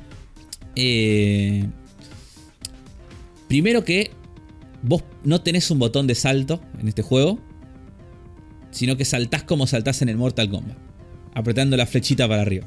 Mm, claro. Lo Todo cual, en un, juego de, en un juego de pelea está todo bien, pero cuando estás en un plataformero, acá está la cinemática, que te Hermo- digo. hermosa cinemática donde un chabón disfrazado de Sub-Zero le habla a un chabón disfrazado de Shinnok y le Sí. trae. No, y esos trajes. Claro, Sí, es un entra- FMV. es el FMV. Y entra que Quan Chi ahí. Sí. Sí, es Y- como. No, no está y- bien. y lo- y los actores son malísimos. Tipo, es como. Sí, sí. Igual, es igual lo van- todo. Pero igual es muy. Es, es- es como simpático. Cuando lo ves, tiene como su. ¿Cómo se dice? Sí, Eh, co- como que un poco su- quiero que hagan más esto y que no lo hagan y que vayan presos los que lo hicieron. Es co- es como. Es como que es simpático. No, no, no, Es no, simpático, es, es feo. simpático. Es feo, pero está bien. Porque va con el tono de Mortal Kombat. Sí. De cierta manera. Un poco va. Eh, vos no sabés lo mal que actúan estos chabones. Después vayan imagino, a este video y escuchen las voces. Porque acá lo estamos viendo sin sonido. Pero no, no, el, el- el chabón de Sub-Zero es un hijo de puta. Eh, después aparecen en este juego, tiene mucha importancia también unos personajes de unas minas. Que son como. eh, a ver si lo encuentro, tipo un momento donde aparezcan acá para que las veas, porque son tipo, terribles los personajes. Eh, Estamos esquipeando Y- ya básicamente el final del juego, tal vez. Sí, estamos spoileando el final del juego por ahí. Los Eh, escenarios donde ah, están parados son 3D. Es, me gusta esto. Sí. Sí, sí, sí. No, el juego, el juego en ese sentido, no, no, no, la verdad que no está tan mal. Ah, acá está. Claro. ¿Y quiénes son? ¿Son personajes de Mortal Kombat? ¿O es un- Esa- la cara me parece que una de estas está en el Chister. 4, pero no, no estoy seguro. No, no me acuerdo los nombres de los personajes, pero sí, no, no. Es, Es terrible. Sí. Eh, bueno, te decía, uno de los problemas es que no tenés un botón de salto, sino que saltás con la flechita para arriba. Y otro problema es que al no cuando vos apretás de, vos estás mirando para la derecha y apretás para la izquierda, Sub-Zero no se da vuelta, sino que camina para atrás. Si vos querés que Sub-Zero se da vuelta, tenés un botón para darte vuelta. Mm. claro, dijeron, che, tenemos hecho esto. ¿No? Los controles de Sub-Zero ya existen, no vamos a tocarlos. Y tomaron malas decisiones ahí. Sí, porque cuando vos estás en los momentos de pelea, ¿no? El juego está bien. Porque es eh, como Mortal Kombat, ¿no? Pero cuando vos tenés el plataformeo fino, porque este juego ya tiene momentos bastante. eh, bastante complicados de plataformeo. Onda, te, te vienen, te caen te- plataformas que se caen, caen cuchillas, bola de fuego. eh, se pone Pikachu digo, con Ahora, los controles. cada vez que en el video veo que el personaje se da vuelta, me doy cuenta, siento el dolor en la mente del que está Sí. jugando que se tiene que dar vuelta con un botón. Lo veo ahora. Sí, sí, sí, sí. Bueno, hay algunos enemigos que son 3D. Acá está peleando contra un chabón montado, un dinosaurio 3D. 3D, sí, banco, banco. Eh, eso que tira fuego. Pero bueno, el juego fue eh, mal, mal recibido, Sí. ¿no? Por, por- por la crítica cuando, cuando salió. Eh, no lo mataron tanto. O sea, la versión de PlayStation tiene un 53%, ¿no? Poner más o menos. Y por ejemplo, GameSpot, GameSpot le puso un 7.5. No, Hobby Consolas le puso un 8. IGN le puso un 3.5. está bien. Superjuegos le puso un 90 sobre 100. Eh, y así, ¿no? Pero otros los mataron más. Eh, pero, ¿qué es lo que pasa, no? Nosotros tenemos. Esta es la versión que estaba mostrando, es la versión de. eh, Super, de la, vis- la versión de PlayStation. Sí, Tenemos después la versión de Nintendo 64, que es la que nos compete. claro. En- Esta, esta en este lista es. Sí. Claro. Que ya de entrada, ¿qué es lo que la PlayStation podía hacer que la Nintendo 64 no? Tener Eh, videos. Tener, videos. texturas, claro. O sea, tener texturas Esto- podía, digo, tener mucho espacio de almacenamiento. Sí. Porque tenías un CD en vez de un cassette que tenía 20 un cassette con 20 megas. Entonces, em, la versión de Nintendo 64 es una versión muy inferior a la de. Mira, ya entrada vas a ver que lo que en el otro era una cinemática espectacular, acá es como Un video Una imagen, muy, muy scroll. chiquito. con un scroll. Sí. Eh, y se ve mucho peor. No sé si se nota en donde estás viendo vos. eh, por ahí lo ves Siento- igual. Siento que el sprite es eh, de menos El resolución. sprite es muchísima menos resolución. Eh, y, y los escenarios también se sienten como mucho más planos, ¿viste? Como si estuvieran como. eh, rendereados, ¿viste? Después el 3D. Como si no fuera un 3D real, sino como si lo hubieran rendereado encima. Sí, Que puede en ser. realidad ¿eh? no, porque es, porque es un 3D real. Porque se nota De- por la cámara, digo. Sí, debe Pero ser se ve. Yo creo que son las texturas, que es como todo de mucha más baja resolución. Y además, lo que yo te había dicho antes de saltar con la flecha para arriba y el botón de darte vuelta, imagínate eso con un joystick de Nintendo 64. Claro. No, no, no. y mira, y acá te muestro un momento de la cinemática. La cinemática es así. La cinemática es como un, un paso atrás porque son stills más chiquitos además y un texto abajo explicado. Sí, horrible. Horrible, horrible. Así que bueno, Mortal Kombat Mythology Sub-Zero. Un caso bastante eh, raro del historia de videojuegos, pero hubo otros spin-offs de Mortal Kombat. Está el de Jax, que te dije, el Special Forces. ¿Ese era lo 3D tenía, me acuerdo no? Era 3D, me acuerdo me gustaba, seguramente de ser malísimo. Seguro es malísimo, pero yo quería que me guste, como que había un compromiso. Pero el que está buenísimo es el Mortal Kombat Shaolin Monks de PlayStation 2. Ok. No sé si lo jugaste, el, el que sos Liu Kang y Kung Lao, que es, Creo que sí. que es, que es medio hack and slash, eh, que se puede jugar de a dos. Sí. Juegas. Pero bueno, no. Fíjate acá, ya, ya se nota que es todo como más barato en la versión 64. Sí, sí, es bastante Como peor. tiene. Es bastante Todo- más feo. Es todo más chiquito. Sí. Sí, sí, sí. Mucha menos onda que la versión de. PlayStation que por lo menos tiene esa cosa que tiene como que es como una estética que de última decís, qué sé yo. Te, te- te trae algo. Sí, igual era feo, pero este es peor. Era fe- sí. Bueno, vamos a pasar a el siguiente juego. Uy, ¿Los esta gente acá? me gusta. Esta gente yo la bancaba. Pero un poco es mi espíritu animal. No, mi espíritu animal. Mi niño interior que en un momento dijo: Che, esto es 3D, es mejor que lo que es 2D. Vamos a bancar lo que sea que sea 3D. Incluida la Yo serie, aseguro de, que vas a bancar esto, sí. la serie de Donkey Kong, la serie de Max Steel y esta gente, Transformer Beast Wars. Tal cual. Yo igual también, fan de Transformers. Para mí esto- estos, estos son mis Transformers, no los autos. Y más o menos, pues yo después tenía muñecos de autos y me más. Claro. Pero para mí Optimus Prime es un gorila, no es un camión. Está bien, está bien. y además tiene el mejor personaje de la historia de Transformers, que es Rata Trampa. Ratatrampa es buen personaje. Eh, bueno, estamos hablando de Transformers Beast Wars Transmetals, que es un juego basado obviamente en Transformers Beast Wars, que salió para Nintendo 64 y PlayStation. La, cada versión es un juego diferente, con distintos personajes y mecánicas.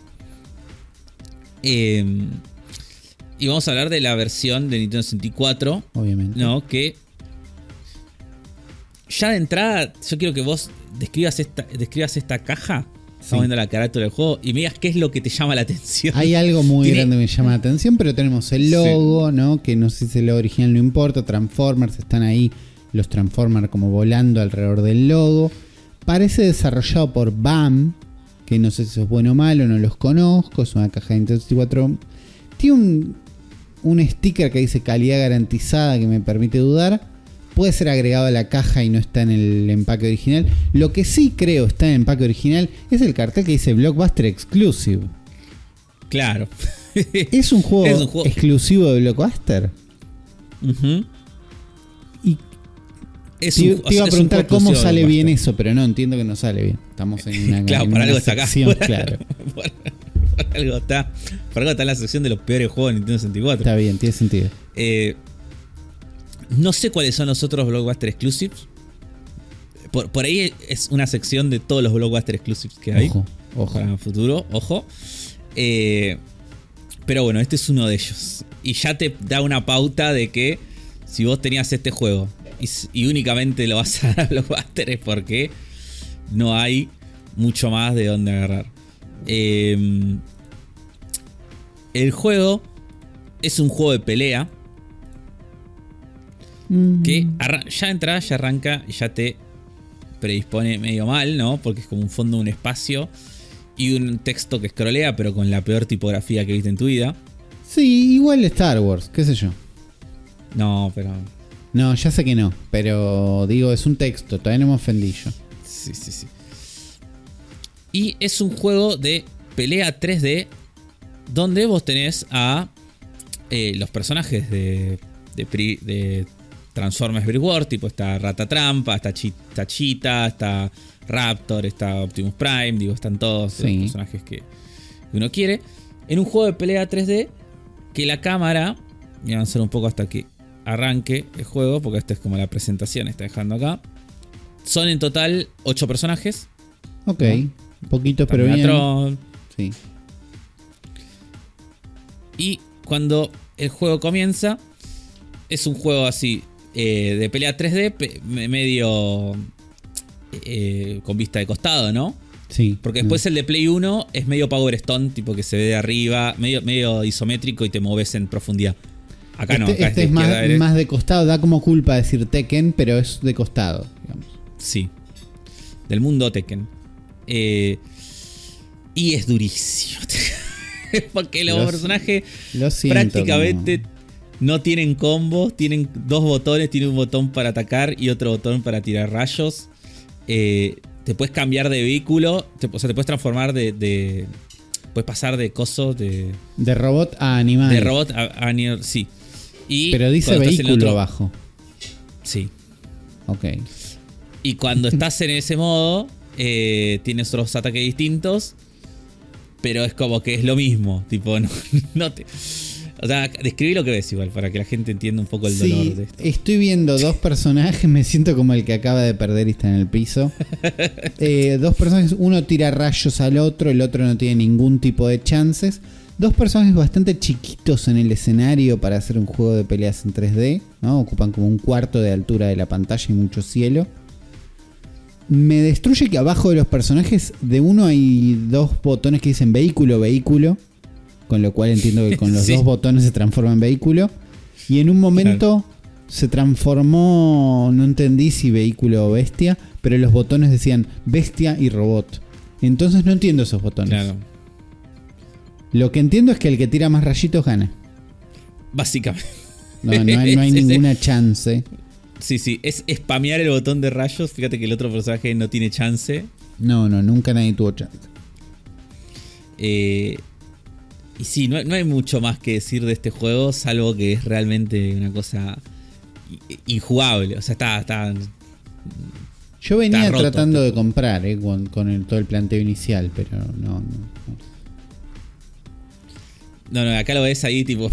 es muy gracioso porque el- claramente la persona que grabó este gameplay se dio Sí. cuenta que puede spamear el rayo y nada más. Eh, y la máquina no puede hacer nada contra esa estrategia. Claro, Es como ¿será que la persona que grabó este game es siempre la misma persona? Es Long Place, no sé cuánto. Sí, sí, sí. Eh, ¿Será que juega mal? ¿Y lo hace quedar mal al juego? Eh, no creo.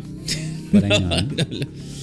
También la cámara es, es una cosa de loco. La cámara es un problema, sí, sí, la cámara es un problema. Porque uno dice, es un juego de pelea, la cámara está fija. No, no. Es como que cuando. Es como si la cámara estuviera anclada al personaje. Entonces cuando el personaje camina, como que la cámara se mueve de arriba para abajo, siguiéndolo. Y es como Sí. si rebotara por la pantalla. Es raro lo que trata Mirá. de hacer la cámara, pero tiene Mirá. que ver con que los personajes están como lejos. Ahí se transformó en vehículo y es Optimus Prime con un skate, creo. y una cosa así. Claro. Sí, no es la transformación que yo esperaba. Sí. Igual el Sí. que dice Beast, así que por ahí se puede transformar en bestia, pero no lo vamos a ver en este video seguramente. Eh, igual no creo que sea algo espectacular. No, no. Eh, así que bueno, nada, es un juego nefasto. La verdad, nefasto. Eh, me daba un poquito de ganas. Este, este es de los que más me duele. Sí. La verdad que sí. Bueno, el último juego que vamos a tener hoy. Paperboy. Es- Paperboy. All about the Paperboy. Eh, Sí. Paperboy.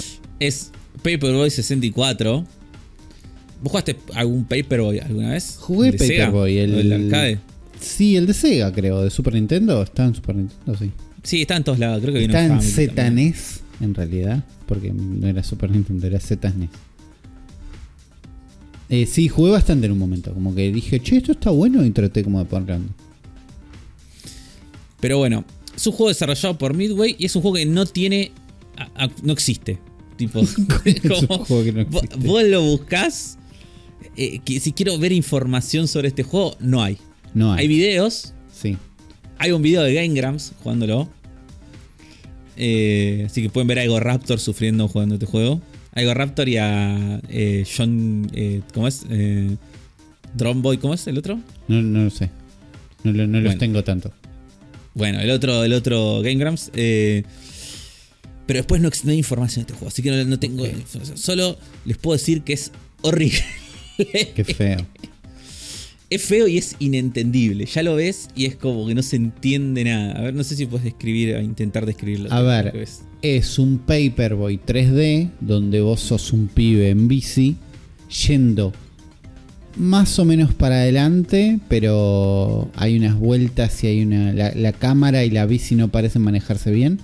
Pero además tiene una decisión estética de hagamos que ninguna línea sea recta. ¿No? Como, uy, qué loco y qué caricaturesco que es esto. Sumado al lo poco poligonal, o sea, la cantidad, el conteo tan bajo de polígonos, que hace que sea espantoso. Y suena injugable además.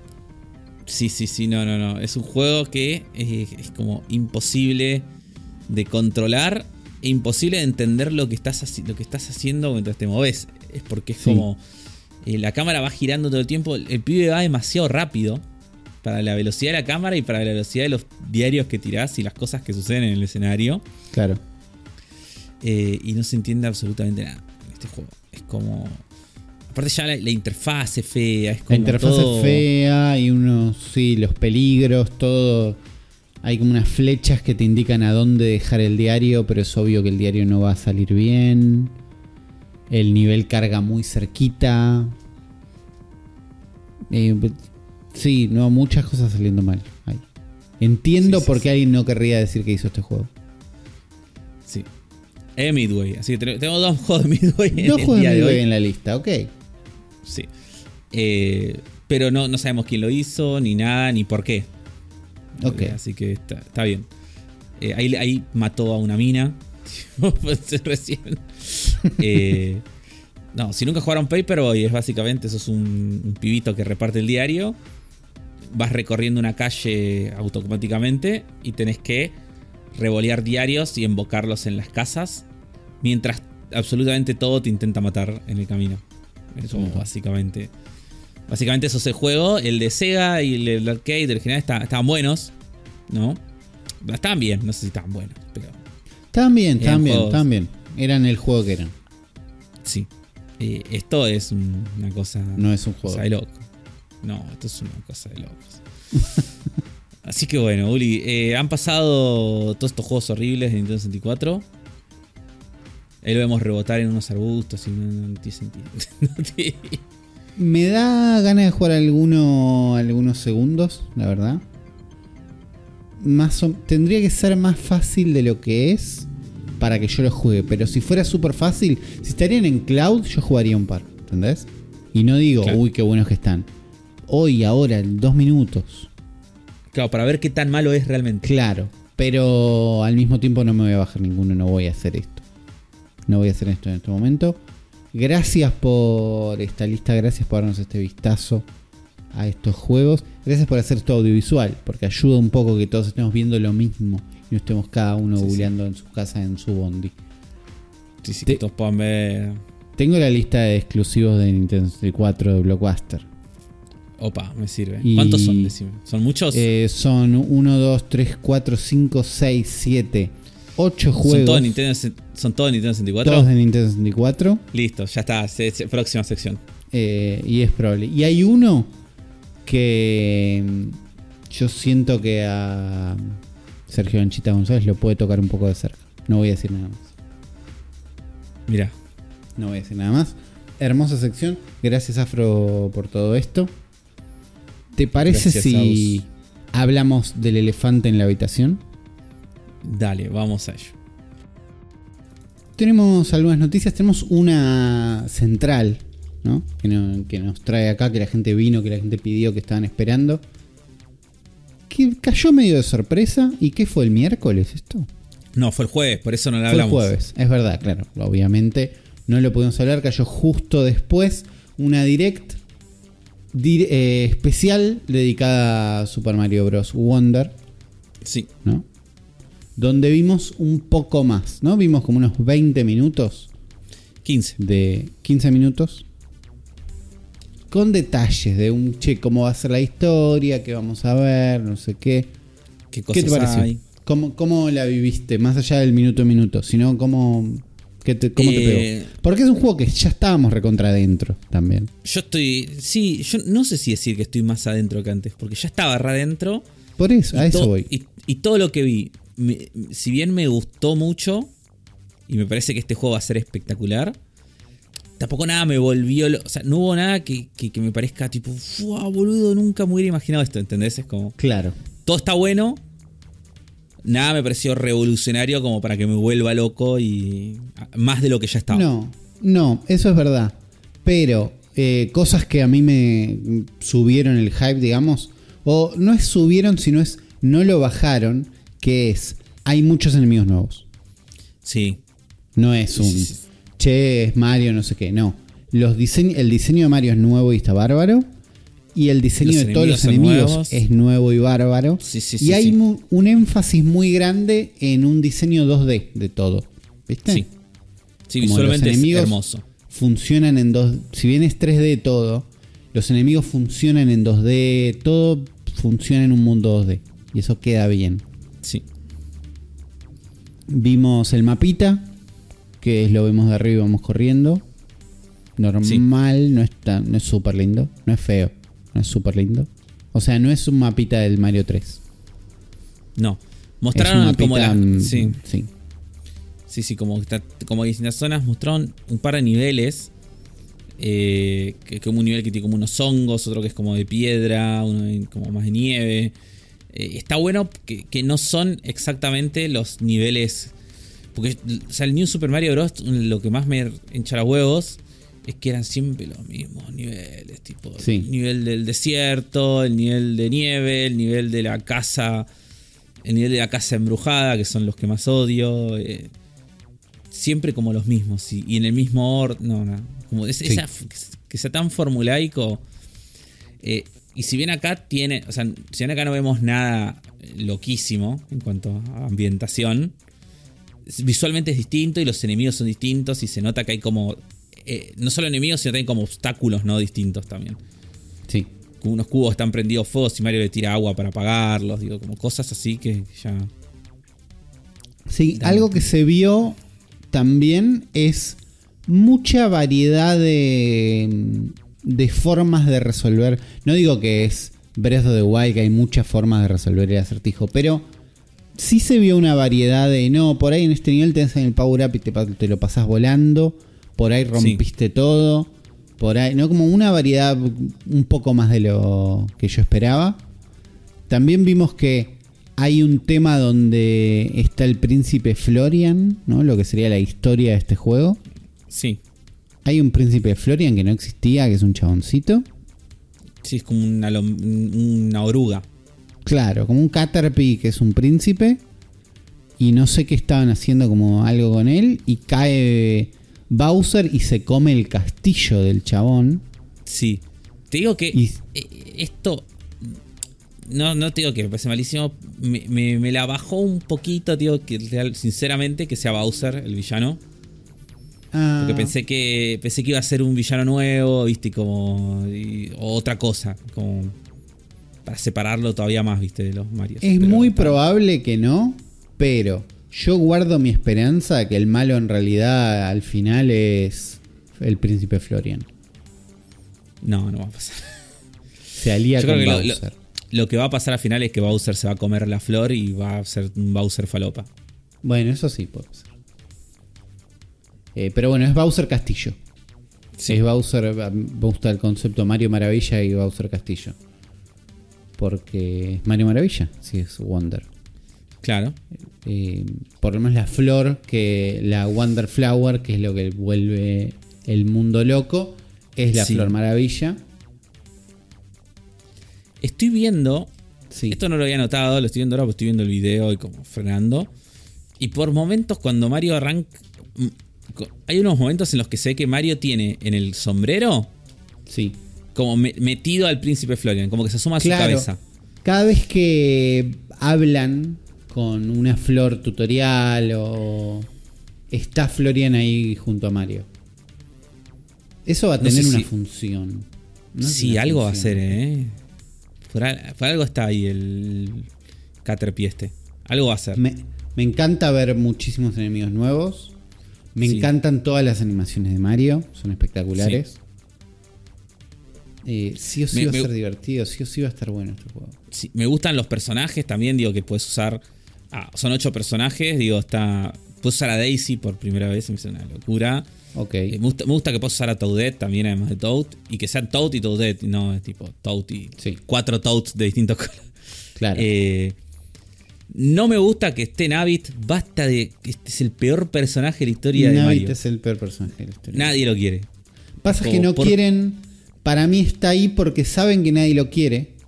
Entonces pueden relegarlo a el personaje que jugar con él es que sea fácil y es que no perdés. Entonces no le pueden hacer eso. Hay un tema de honor. Pero selecciona no a Yoshi. Puede... ¿Yoshi también es, es fácil? Yoshi es el modo fácil también, sí. Ah, bueno, entonces todo lo que dije es mentira. O no respetan a Yoshi. ¿Qué puede ser? Porque yo le he dicho el otro verde alguna vez. Entonces tampoco quién soy para juzgar a los demás. Entiendo igual que Yoshi es como el modo fácil también, además de porque tiene vida, también porque eh, dicen tipo, que puede hacer como la patadita aérea a Yoshi, ¿no? Que salta más lejos. Y además se puede comer los proyectiles que le tiran, entonces eso ya también lo hace más fácil. Yo creo que lo que le hace. Lo que hace es un personaje distinto. Creo que el otro sigue siendo el fácil. No sé. Sí, pero tenés Yoshi de distintos colores. Eh, y nada, los personajes están muy buenos. Como que, hay un montón. Eh, están los nuevos power-ups, ¿no? Está el Mario Elefante. Mario Elefante o cualquier elefante también. Sí. Sí, todos en la forma de elefante. Ya está la Peach Elefante. Eh, están todos buenísimos los diseños de elefantes. Están todos bien, sí, sí. El Toad, que tiene los ojitos de Toad, me parece buenísimo. Es muy bueno. Eh, el Mario Burbuja, tira burbujas. Que, ese, ese, ese me parece que es el poder más speedrunero de todos. ¿eh? Probablemente. Porque podés Que usar las burbujas para saltar. Sí, sí, sí. Ese, ese va a estar buenísimo usarlo. Hay, bueno, hay unos vibes speedrunescos también.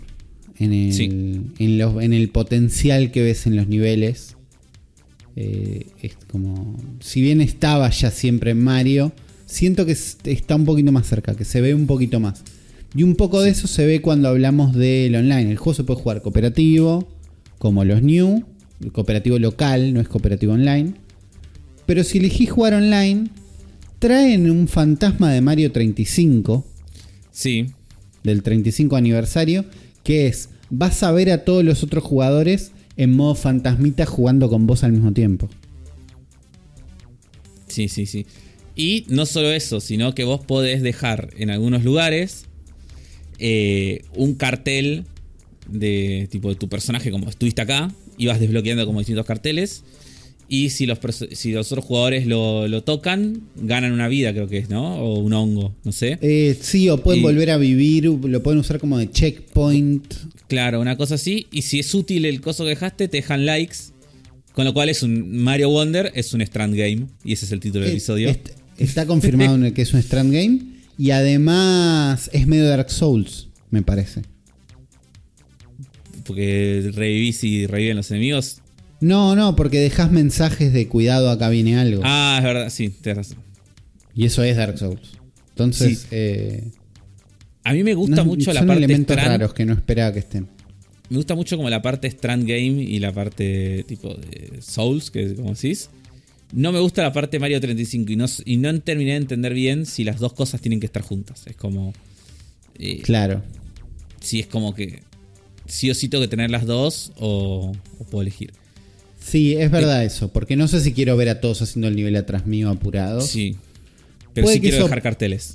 Puede que eso pase en una segundo, en un segundo run. ¿Entendés? Como, Puede ser. Porque Sí. también hay una cosa de, de sorpresa, de descubrir el nivel que no quiero a alguien haciéndolo apurado atrás mío. Claro. No lo sé. Pero las dos cosas me atraen más de lo que esperaba en un modo online. ¿Entendés? Sí. Si me decían, no, iba a tener online, digo, bueno, tiene un ranking, no me importa, no, no lo necesito. Y ahora veo esto y es como, che, ojo. Después Sí, vemos sí, que sí, también hay unos power-ups eh, locos, que son como modificadores. No, no Claro, me que los del- Claro, Los que se equipan, se equipan como en tu personaje, no son power-ups. Claro. Son como modificadores que primero dije, bueno, son accesibilidad, ¿no? Tipo los anillos de Final Fantasy. Y después ves que hay uno que es volverte invisible. No, y algunos cual- hacen poderes re falopa. Tipo, es como. eh, hay uno que, que, que revolvió una liana, tipo Spider-Man, que está buenísimo. Claro, entonces eso también se suma a lo que decía antes de la cantidad de variedad que tenés para saltear los niveles. Vamos a rejugar mucho los niveles, cosa que ya pasaba por ahí porque querías todas las estrellas, las monedas de no sé qué, alguna gilada. Pero además porque cambia mucho la forma en la que podés jugar los niveles, me parece. Claro. No, no, está, está- está muy bueno. De, De, hecho, de entrada me gusta, pero me hace pensar, ¿qué va a ser el diseño de niveles que te pida o que te invite a hacer esto? y va a tener los cosos eh, escondidos como en todo, como en todos Mario, las monedas. Claro. Y de hecho, ahora ya de entrada tenés que encontrar, todos los niveles tienen para que encontrar tipo la flor. Claro. Cuando le encontrás la flor, la Wonder Flower, el nivel se pone falopa. Y Claro. lo que estuvimos, estuvimos viendo también un montón de situaciones nuevas de falopa que son increíbles. Me parece fantástico. Eh, el, el que. El que cambia la vista y se pone tipo. eh, como desde arriba. Luigi Sí. camina como por el fondo. el- es, bu- es buenísimo. buenísimo. O uno que está Peach como Peach elefante como volando por el espacio. Sí. También, no, no, no, no, están buenísimos todos. Eh, Eh, una de mis predicciones de este Mario era que Mario iba a hablar. Y si bien esto no lo niega, tampoco lo confirma. Con lo cual Sí. no creo que Mario hable. Habla es la flor. La flor la vimos hablar bastante. O sea, más allá del tutorial. La flor está como comentando minuto a minuto distintos momentos. No va a estar todo el juego tampoco. Pero la vimos en muchos momentos. Diciendo, eh, o no, ¿qué es y, eso? sí, y reacciona a las cosas que haces, tipo, le tiras agua Claro. y te dice, eh, gracias por darme agua. Sí, sí. Y me parece divertido, la verdad. Sí. Eh, había otras dos noticias relacionadas con esto eh, que le aprovecho para decirles ahora, de que Sí. dicen que en teoría, eh, va, en teoría no, es, es lo, que, lo que se dicen es que el juego en su etapa de preproducción, en proto- prototipiado sería, eh, no tenía deadline. Ok. O sea, dice Tipo, que ellos- hagan un Mario hasta que esté bueno. Eh, No, en la parte de prototip- o sea, en la parte como de, de definir qué iba a ser el juego, ¿entendés? Como de tirar ideas. Dicen que dijeron que tenían más de 2000 ideas. Tiraron para este juego. Y que de ahí fueron filtrando hasta, hasta dejar las que. Las mejores. Las, las mejores. Y ahí se pusieron a, a programar, no, a hacer, a hacer el juego, ¿no? Tipo, Claro. Armarlo. Pero como que no, no había un deadline de entrada de che, vamos a hacer un. Como que la bajada no fue. Che, hay que hacer un nuevo Mario que salga en dos años. ¿entendés? Claro, para octubre, ¿no? Son las elecciones, vamos a estar un nuevo Mario. No, Necesitamos no que la gente ese esté plan. feliz. Claro, Claro. Ese plan no existió, sino Claro. que pelotearon con ideas hasta que dijeron, esta cantidad de ideas está bien, funciona, son las mejores, hagamos un Claro. Mario. Claro, yo imagino que en ese momento ahí sí dijeron, bueno, tenemos un año para hacerlo, ponele. Pero Sí. eh, hasta ese momento no. Eh, así que no, se nota como que se nota que tiene muchísima creatividad, como que hay un montón de ideas y cosas locas. Y está bien, porque esto es lo que yo quería en un Mario 2D hace mucho tiempo. Bueno, un es un Mario nuevo 2D Mario con 2D. ideas. Es un nuevo Mario 2D con ideas, tiene muchas, no es solo se ve lindo distinto, sino que parecería tener muchas ideas. Al mismo tiempo, sigues en un Mario 2D, vas de costado, agarras monedas, haces cosas. Sí. Me copa el online, si bien no transforma todo, siento que hasta el online no está puesto porque sí. Tenían como una ideita de por qué ponerlo. Jugaron The. Stranding y dijeron, che, Jugaron Death Stranding y dijeron, che, el 20 de octubre vamos a estar jugando esto. Tal vez no todos, porque es el mismo día que sale Spider-Man 2. Pobre Ah. Spider-Man. Me, me destruye Spider-Man 2 porque. Pequeño side quest. Porque en todo el mundo, en todo el discurso muy, muy boludón de Starfield y la guerra de consolas, Spider-Man Sí. 2 queda como el bastión que va a sostener PlayStation. no que ya me por- parece un montón para Spider-Man 2. ¿Entendés? Sí, no digo que va a estar mal, pero. Es que Spider-Man Eso 2 va a digo. ser, es como... Es, Bueno, sí, va a ser es eso. a Spider-Man estar 2, bien. chicos, es como... Es Spi- tipo, bueno, es Spider-Man 2. Pero está parado en ese lugar. Y ya eso me parecía como, che, pobre Spider-Man 2, no le pidan que salve el mundo, porque es Spider-Man 2. Que agradezcan Sale- que va a estar. Agradezcan que va a estar nominado a Gotti sin merecérselo. O sea, ya está. Bueno, pero en ese contexto, sale el mismo día que Mario Wonder. Y no, no es que es otra gente, es, es la misma gente, alguien lo va a dejar de comprar. Los que querían jugar Spider-Man van a jugar Spider-Man, los que quieren Mario van, a estar. Pero, va a mundo- tener. eh, el mundo va a hablar de Mario, no va a hablar de. El mundo va a hablar de Mario y va a existir el número. Sí. Muy fácil de comparar, que es, che, en una semana vendió tanto.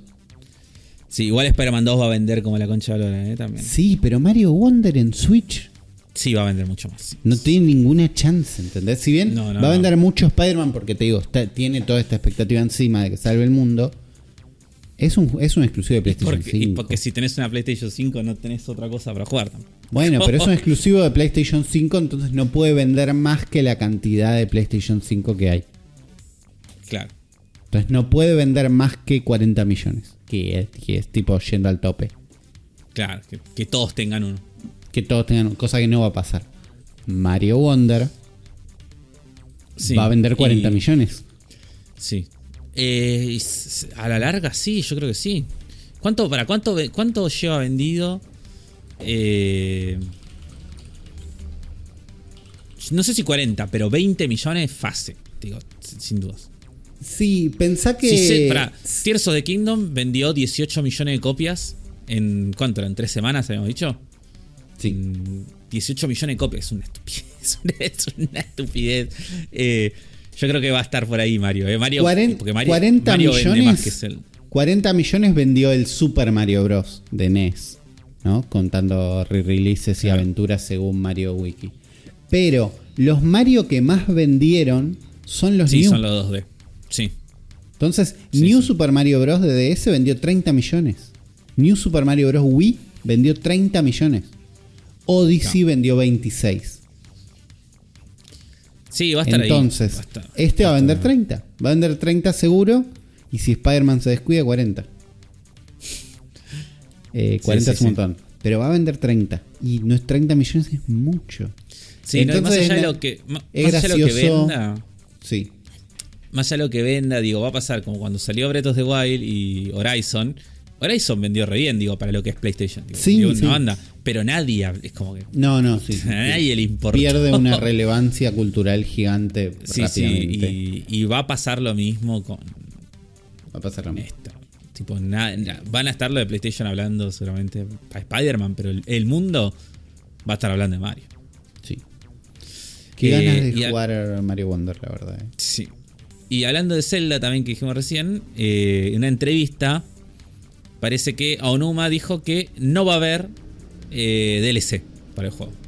Ok. En una entrevista con Famitsu dijo que no hay, plan, no hay planes para lanzar material adicional en este tiempo. Dice, pero es porque sentimos que todo lo que queríamos hacer ya lo pusimos en el juego. Dice, dice en, en primer lugar, la razón por la que quería hacer la secuela del juego anterior era porque sentía que había... eh, sentía que había mucho valor en experimentar un nuevo juego en el mismo lugar de Irule. Dice, en ese caso, dice, si una nueva razón aparece, posiblemente eh, volvamos a- al mismo mundo. Dice. Sea una secuela o un nuevo, juego un nuevo juego, eh, creo, dice, y yo creo que va a ser un nuevo juego. Espero que eh, le tengan ganas, dice, que, que esperen, que lo esperen ustedes también. Obvio que sí, Onuma, haces todo bien. Sí. Eh, no pasa nada con que no haya un DLC de. Yo leí esta historia enfocada con qué pena que no. Como no, no está pasando nada malo. Ahí me queda, yo terminé el juego, el Tears of the Kingdom, y me queda un montón de contenido. No hay poco juego en Tears of the Kingdom. No, hay un- de hecho, hay, hay como demasiado, tal vez. Hay demasiado. Yo le empecé a acelerarlo, ¿no? Para digo, bueno, lo tengo que cerrar, tengo que terminar. Y lo que me encuentro es, bueno, voy a hacer lo principal. Hay un montón. Eh, Mm. Cuando al principio decíamos, no, bueno, hay que irle derecho a este porque es distinto. Y después como que yo perdí esa idea cuando entré en el ritmo de, bueno, hay cuatro zonas, voy recorriendo las cuatro zonas. Pero haces eso y el juego sigue. Y las cosas que te piden es tipo, anda para allá, vamos para acá, hace esto, hace lo otro. Es mucho más Ocarina of Timesco de lo que esperábamos, que es, hay Sí. que ir a distintos lugares y hacer cosas en distintos lugares. En Sí. historia que va pasando a medida que llegas a esos lugares. En Sí, el medio, eh, uy, hay un Breath of the Wild.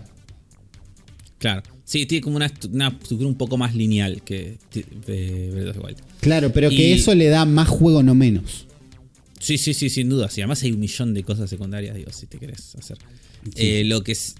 También una cosa que quiero agregar de Tears of the Kingdom es que a- a- en cuanto al contenido de la trama principal, digo, la estructura principal del juego, Sí. todo el final es lo mejor del juego. Ok.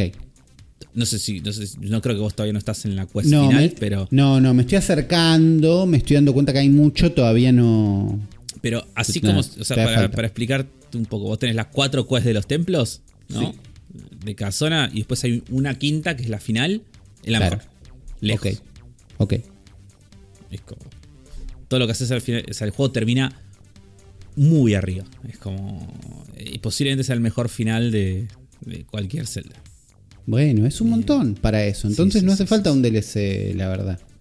No. Viene, viene Onuma por tomar decisiones. No, aparte está bueno, digo, que diga esto como que se están enfocando en un nuevo juego. dice, Claro. Sí, sí. Después, ¿qué más tenemos? Eh, bueno, la prototipiado del juego de Mario ya lo había dicho antes, en la noticia anterior.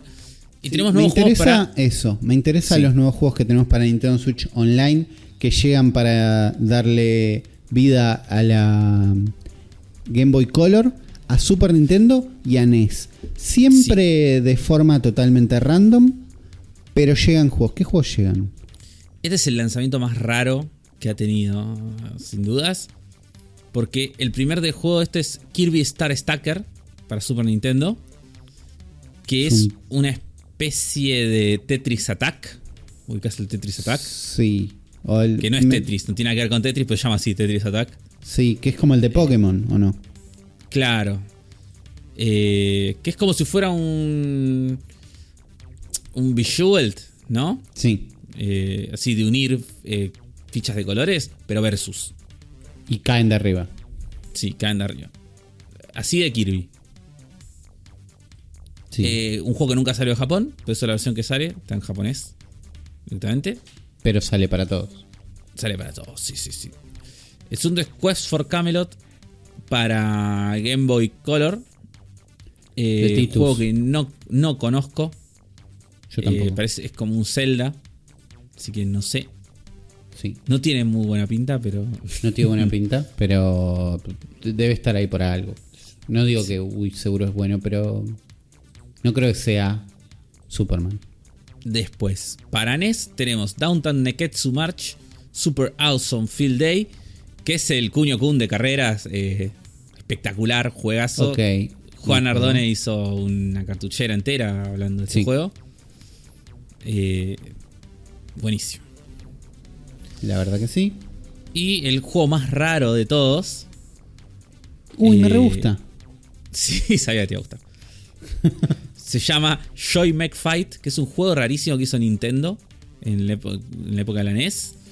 Eh, también exclusivo de Japón, nunca salió, que es un juego de pelea de robots que son tipo medio Rayman, porque tienen como las partes flotando, tipo Sí. muy entre sí. Rarísimo. Lo voy a jugar un poquito porque se me cae cuando veo que es de pelea también. Y es un juego de pelea. Sí. Pero es de robots. ¿Dónde Se mueve muy bien para ser de NES. O sea, las Sí, animaciones son, de. son muy simpáticos. Es que el truco de que sean medio Rayman, que son partes alejadas ¿no? y conectadas por magia que está y aire, digamos, por separación, hace que puedan ser sprites mucho más grandes, porque estás viendo solamente los dos piecitos y la cabeza, y que se puedan mover mucho más orgánico, porque es Claro. un sprite, no se tiene que animar, no se tiene que rotar el sprite, sino que mientras se mueve ya te da que él tiene un idle animation y como que siento que eso es lo que le permite hacer un grab al otro robot y levantarlo cuando ninguno de los sprites rotó siquiera. Claro. Sí, sí, sí. Eh, ah, ese habrá sido el origen de la idea del juego. Sí, pero después dijeron, ¿cómo hacemos que floten si no existe Rayman? Bueno, que sean robots. Listo. Buena idea. Si Rayman fuera robot sería mejor. Eh, Puede ser. Eh, y para cerrar acá nos vamos con una buena noticia, que es un buen reporte, que parece ser que trabajar en Nintendo está buenísimo. Ok. Todos los Eh, tíos por- contentos. Sí, hay un informe de, de Biz Journal, Japón, que dice que eh, Nintendo tiene un 98.8% de retención de empleados. Ok, no O sea, poco. de 100 personas que entran a, a- a Nintendo a trabajar, solo una eh, se va. Claro. Eh, y lo comparan con que dicen que, en comparativa, el, el general de Japón es un 70%. Claro. Que está bien. es como, bueno, hay 30% que dicen, bueno, iría a otro lado. Y te vas consiguiendo algo mejor, no sé qué. Claro. En Nintendo es como que la gente dice, no, no hay nada mejor. El 100 dice, esto es el techo, estoy trabajando en el mejor juego del mundo. Claro. eh, y lo que dice que los motivos de esto son, por un lado, la fortaleza de la marca, ¿no? Esto, esto como decimos, ¿no? Trabajar en Nintendo. Eh, las buenas. eh, tenía acá. Sí. como que ellos tampoco tienen por costumbre rajar gente. Claro. Eh, y tienen un gran, un gran programa, dice, de, bien- de beneficios, tipo, para los empleados.